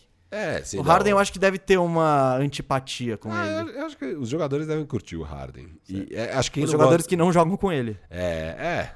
Mas enfim, eu eu acho que isso não seria um problema, acho que eles contornam fácil e você não deve deixar de ir atrás de um Harden por causa disso. Assim. Não, não, não é esse o motivo. Eu acho que se o não, Hit mas é que tem muita gente que vai não, falar se isso. Se o Hit não for atrás do Harden, é porque eles acreditam muito no Tyler Hero é. e no potencial deles de reforçar essa base que já chegou na final. Então é tipo, não troco certo pelo duvidoso. Então se, se o Hit não for, é por isso. Mas faz sentido. E, cara, o Pat Riley tem mais de 70 anos tal. Eu não sei se ele tá querendo muito. Acho que ele vai querer, tipo, vamos pro pau. É, ele quer bater o Lakers. É. Imagina pra ele que animal tentar bater o Lakers e o LeBron, né? Porque é, ele, ele fica super sentido com o LeBron. Que o LeBron largou ele. Largar ele ali. Então ele deve estar tá doidinho pra revanche. E aí, essa revanche ele iria com boas chances de ganhar. Vamos gente, ver. Vamos encerrar aqui? Fechou. A gente falou que ia fazer um programa curtinho. Já estamos batendo em duas horas aqui. Isaac, monstro sagrado aí, mais uma vez. Já, já, antes de dar abraço pra qualquer pessoa, a gente já vai agradecer o Isaac, que hoje a gente quebrou as pernas dele. Mas é isso. Firu, valeu. tchau aí. Obrigado, gente. Valeu. Você quer seguir o Firu? Segue, arroba FiruBR ou BRR, depende da rede, mas escreve arroba FiruBR, você me acha, tanto no Instagram quanto no Twitter. Sou ativo nas duas redes, acho que eu, eu acabo tweetando um pouco mais do que Instagram. Instagram eu também uso bastante. É, segue a gente nas duas aí. Também siga, por favor, arroba canal Bandeja. Canal Bandeja. E se der, seja membro aqui no YouTube, que nos ajuda muito, inclusive, a trazer as novidades maravilhosas que vamos trazer aí a partir de fevereiro, março, por aí. É isso, Firu disse tudo. Eu só peço aí, se quiser me seguir, trocar ideia de basquete, vai lá no Instagram, arroba GustavoMesa87. Agradeço demais a sua audiência. Pô, muito legal começar o ano trocando ideia de basquete com você. E, cara, esse, esse 2020 foi só o primeiro ano do bandejão, ainda vai ter muito bandejão pela frente. 2021 vai ser um grande ano, vamos aí, galera. Vai ser melhor para todo mundo, gente, esse é nosso desejo. O Bandejão é apresentado por Gustavo Mesa e Rafael Cardônio Firu. A edição é do monstro sagrado Isaac Neto. Valeu, Isaac. Valeu, Isaac, e valeu você que acompanhou a gente até agora. Obrigado, um gente. Abraço.